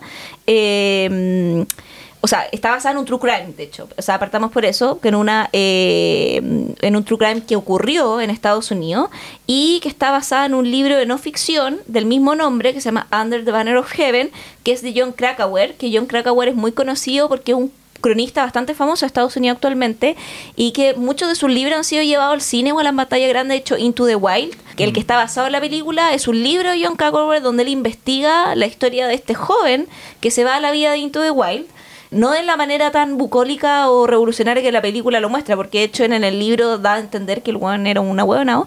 Yo creo que ahí la culpa es del, del espectador. Yo de, del libro, de, la, de la historia de Champagne también me, me llevé como, si bien la, la limpia bastante, a mí me llevé la, misma sensación. O sea, como que Sean Penn creo que idealiza esta opción de ser como una Z que bien no sé qué, pero John Krakauer en el fondo como que expone los peligros de ser un hippie con plata engrupío. Claro, y la juventud, idem, lo, cogió así y le, y le, dio mucha cabida a esa versión. Claro, porque... Es como, la gente que tiene un tatuaje de Joker por volver un tatuaje. sí, entonces, eh, y está basado en este libro, Andrew Garfield eh, protagoniza esta historia con Jill Birmingham, que ustedes recordarán a eh, Jill Birmingham como... como... Bueno, aquí que vieron eh, Twilight, como nuestro público más millennial, el papá de, mm, del hombre lobo de Taylor Laurent, de Jacob, y también está en Liberen a Willy, ¿no? No me recordaba tanto, Liberen a Willy la vi una vez nomás. Oye, eh, Javi, ¿Mm? ¿Team Jacob o Team el otro? ¿Cómo se llama otro? Edward. ¿Team Batman o eh, No, Team Edward, bueno. Team Edward, no, si no tengo, o sea, todo el tiempo. Bueno, y la cuestión es que eh, precisamente... Eh, no sé si está libre en a Willy, ahora me entero la duda, bueno, estoy mirando ahí. The World. Eh, eh, the World era, la, canción de Libre a Willy, ¿no? Sí, creo que sí. ¿o no? Tenía una canción de Michael Jackson. Eh, Hello, My Friend. Bueno, pero está en esta serie y ellos son los dos polis en el fondo que están investigando el caso el personaje que hace Andrew Garfield tiene la eh, cualidad de eh, ser, bueno, eh, perdón, me enredé. ¿Qué caso están investigando? Están investigando el asesinato de una mujer y su hija, su hija de 15 meses, que fueron brutalmente asesinadas y que pertenece a la comunidad mormona de Utah. Una comunidad muy cerrada, en un pueblo muy pequeño, donde todos son mormones y todos se conocen, incluyendo el jefe de policía, los medios de prensa, el mismo detective que Andrew Garfield y el esposo evidentemente sindicado el primer sospechoso, pero al tiro uno se va dando cuenta que este es un crimen dentro de la comunidad mormona y perpetrado y hecho por mormones. Y la serie intercala una serie como de referencias precisamente al origen de la comunidad mormona con toda la historia de John Smith, etcétera, etcétera. Y el personaje que hace Jill Birmingham es como un, eh, que es el partner detectivesco del personaje de Andrew Garfield, tiene la cualidad de que, bueno, no solo nativo americano, sino que además es ateo. Entonces el loco está todo el rato... Es doblemente discriminado en ese Es doblemente discriminado en el fondo, eh, porque él emigró como que él contaba que tiene a su familia en Nevada y se vino a este estado más o menos eh, limítrofe. Eh, fue trasladado acá, ¿cachai? Y trabaja aquí, pero es amigo del Andrew Garfield igual. Entonces como que eh, la serie, a diferencia de True Detective u otras series de detective, como con crímenes también bien espeluznantes, no empieza como con ramas a irse hacia otro lado, sino que siempre está el foco en el punto inicial en donde parte la investigación. Esto fue dentro de la comunidad, esto fue dentro de la familia, dónde están los miembros de la familia, y empieza a buscar precisamente uno por uno dónde está, con todas las trabas que implica eh, descabezar un fondo una comunidad religiosa, ¿cachai? Y lo interesante de la serie eh, no es solo como eh, la resolución del crimen, sino que también en el fondo lo que va pasando con el personaje de Andrew Garfield, que eh, es un hombre que de fe, y qué pasa con esa fe cuando se da cuenta que en aquello que cree no existe, ¿cachai? Sí, hay varias capas ahí de la fe, la familia, la sociedad, la corrupción, que están muy, muy bien llevadas a cabo. ¿No está, no está en libro una Willy Jill eh, Birmingham? No. No, más estaba curiosamente en The Unbreakable Kimmy Schmidt, la serie que ah, mencionada antes. Él, él, hace del papá de la Jane Krakowski, que es rubia. Y está en otra serie muy buena que tú deberías ver que te va a gustar, se llama Yellow Jacket, que, que, está en Paramount. ¿Ah, sí? Esa otra de mis, de mis recomendados que creo que, bueno, que, de hecho yo no sé por qué la gente no está hablando más de pero la voy a recomendar para otro capítulo, la voy a guardar. Porque nadie tiene, solo yo. Eh, pero... Está Malcolm in the Middle, se la llevaron a Paramount. Sí. Ya, puede ser que... Eh, puede ser. Pero bueno, está en Star Plus, and Under the Banner of Heaven. Sí, yo la, tenía mis dudas porque ¿Qué pasa? Star Plus tiene pocas series, Sí. pero tiene mucho deporte. Yo veo el fútbol ahí constantemente y entre medio me toca ver cómo gente del mundo del deporte recomienda los otros contenidos de Star Plus. Entonces no les creo nada. No, pero este está bueno. Sí, vale la pena. Y hace poco les que eh, leí, escuché una entrevista a Andrew Garfield y me dijiste tú, dije, la vi y me duró un día la serie. Sí, así que es una joyita ahí Star Plus para que vean. Son ocho capítulos, creo, ocho, nueve. Eh, y sí, o sea, se ve un jalón igual. En un día y medio se... Porque tiene una Son, son capítulos de una hora, ojo. Igual Sí, son un largas, son largos, pero el fondo como que se uno quiere ver la resolución luego y se ve de manera muy rápida. Sí, entonces Andrew Garfield contra el crimen en dos momentos de su vida con dos resultados muy distintos. Con dos Spoiler resultados muy distintos, sí. Eh, esas son nuestras recomendaciones para hoy. Y nos vemos la próxima semana. No sabemos bien con qué, porque, o sea, vamos a contar, contemos un poquito que queremos, queremos hacer un capítulo de Better Call Saúl.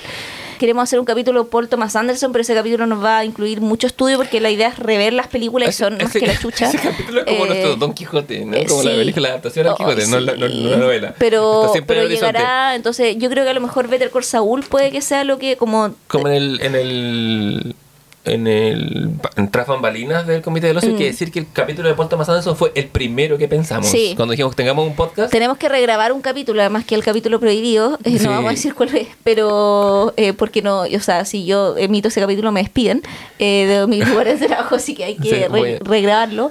Lo vamos a, a subir al Patreon pero solamente los, los suscriptores que paguen medio millón de pesos puedan escucharlo porque hay que- so- hay que asegurar la continuidad financiera de asegurar- sí. Javier Entonces, eh, un plan ultra plus para millonarios para sí. escucharlo Si no, no. Si no, no. Entonces, estamos ahí medio indecisos, pero va- vamos a ir avisando también por nuestras redes. Que en el momento que ustedes escuchen esto van a estar habilitadas. van a escuchar todos estos chistes de la prueba Sí. rechazo y cosas que van a hacer que haber quedado en el pasado Porque, bueno, no, transparentemos que nosotros estamos grabando esto en desfase y vamos al fondo, grabamos una serie de capítulos, los vamos a tirar. Pero cuando tiremos esto, ya va a haber ganado la prueba de rechazo y va a ser muy esperanzador muy triste. muy triste en retrospectiva el, el- Ay, bueno, es que vivir el- en este país es un estrés. el ¿cómo se llama? De hecho Only Murders in the Building ya terminó Sí, la po. temporada y ustedes escucharon el capítulo en que comentamos hasta el 4 Claro. Entonces, como. Pero nada, pues decidimos hacerlo así por un tema de nuestras pegas y trabajo, y además que igual Sí. estamos haciendo cosas que son medio anacrónicas, entonces, como que no. Sí, tengo algunas ideas que lo vamos a comentar en nuestra pauta Sí. eh, sobre el futuro de este podcast. eh, Que yo creo que ahí pues queremos hacerlo más lineal. Como ver cómo nos va con esta tanda de primeros capítulos y después empezar a grabar más como sobre lo que está ocurriendo. Claro, ser más contingente una vez que, que empezamos sí. a subir como tal. ¿Podríamos hacer un capítulo en vivo? No, ni cagando, me da durante, pánico. Durante, No, ni- du- no. durante las elecciones. No, no, no puedo. No, olvídate, ni cagando. O sea, nos vamos a juntar probablemente a pasar la tanda un rato de las elecciones, pero no, no puedo. No, no me da el estrés. Fantástico. Bueno, eh, aprobamos y eh, nos escuchamos. Sí, pasamos lista todos queridos ociosos. Eh, Leonardo, Presente. Javiera. presente. Ay, no, El mono, el mono Aristóteles. presente. Nos vemos la Nos próxima vemos. semana. Chao, chao. Chao.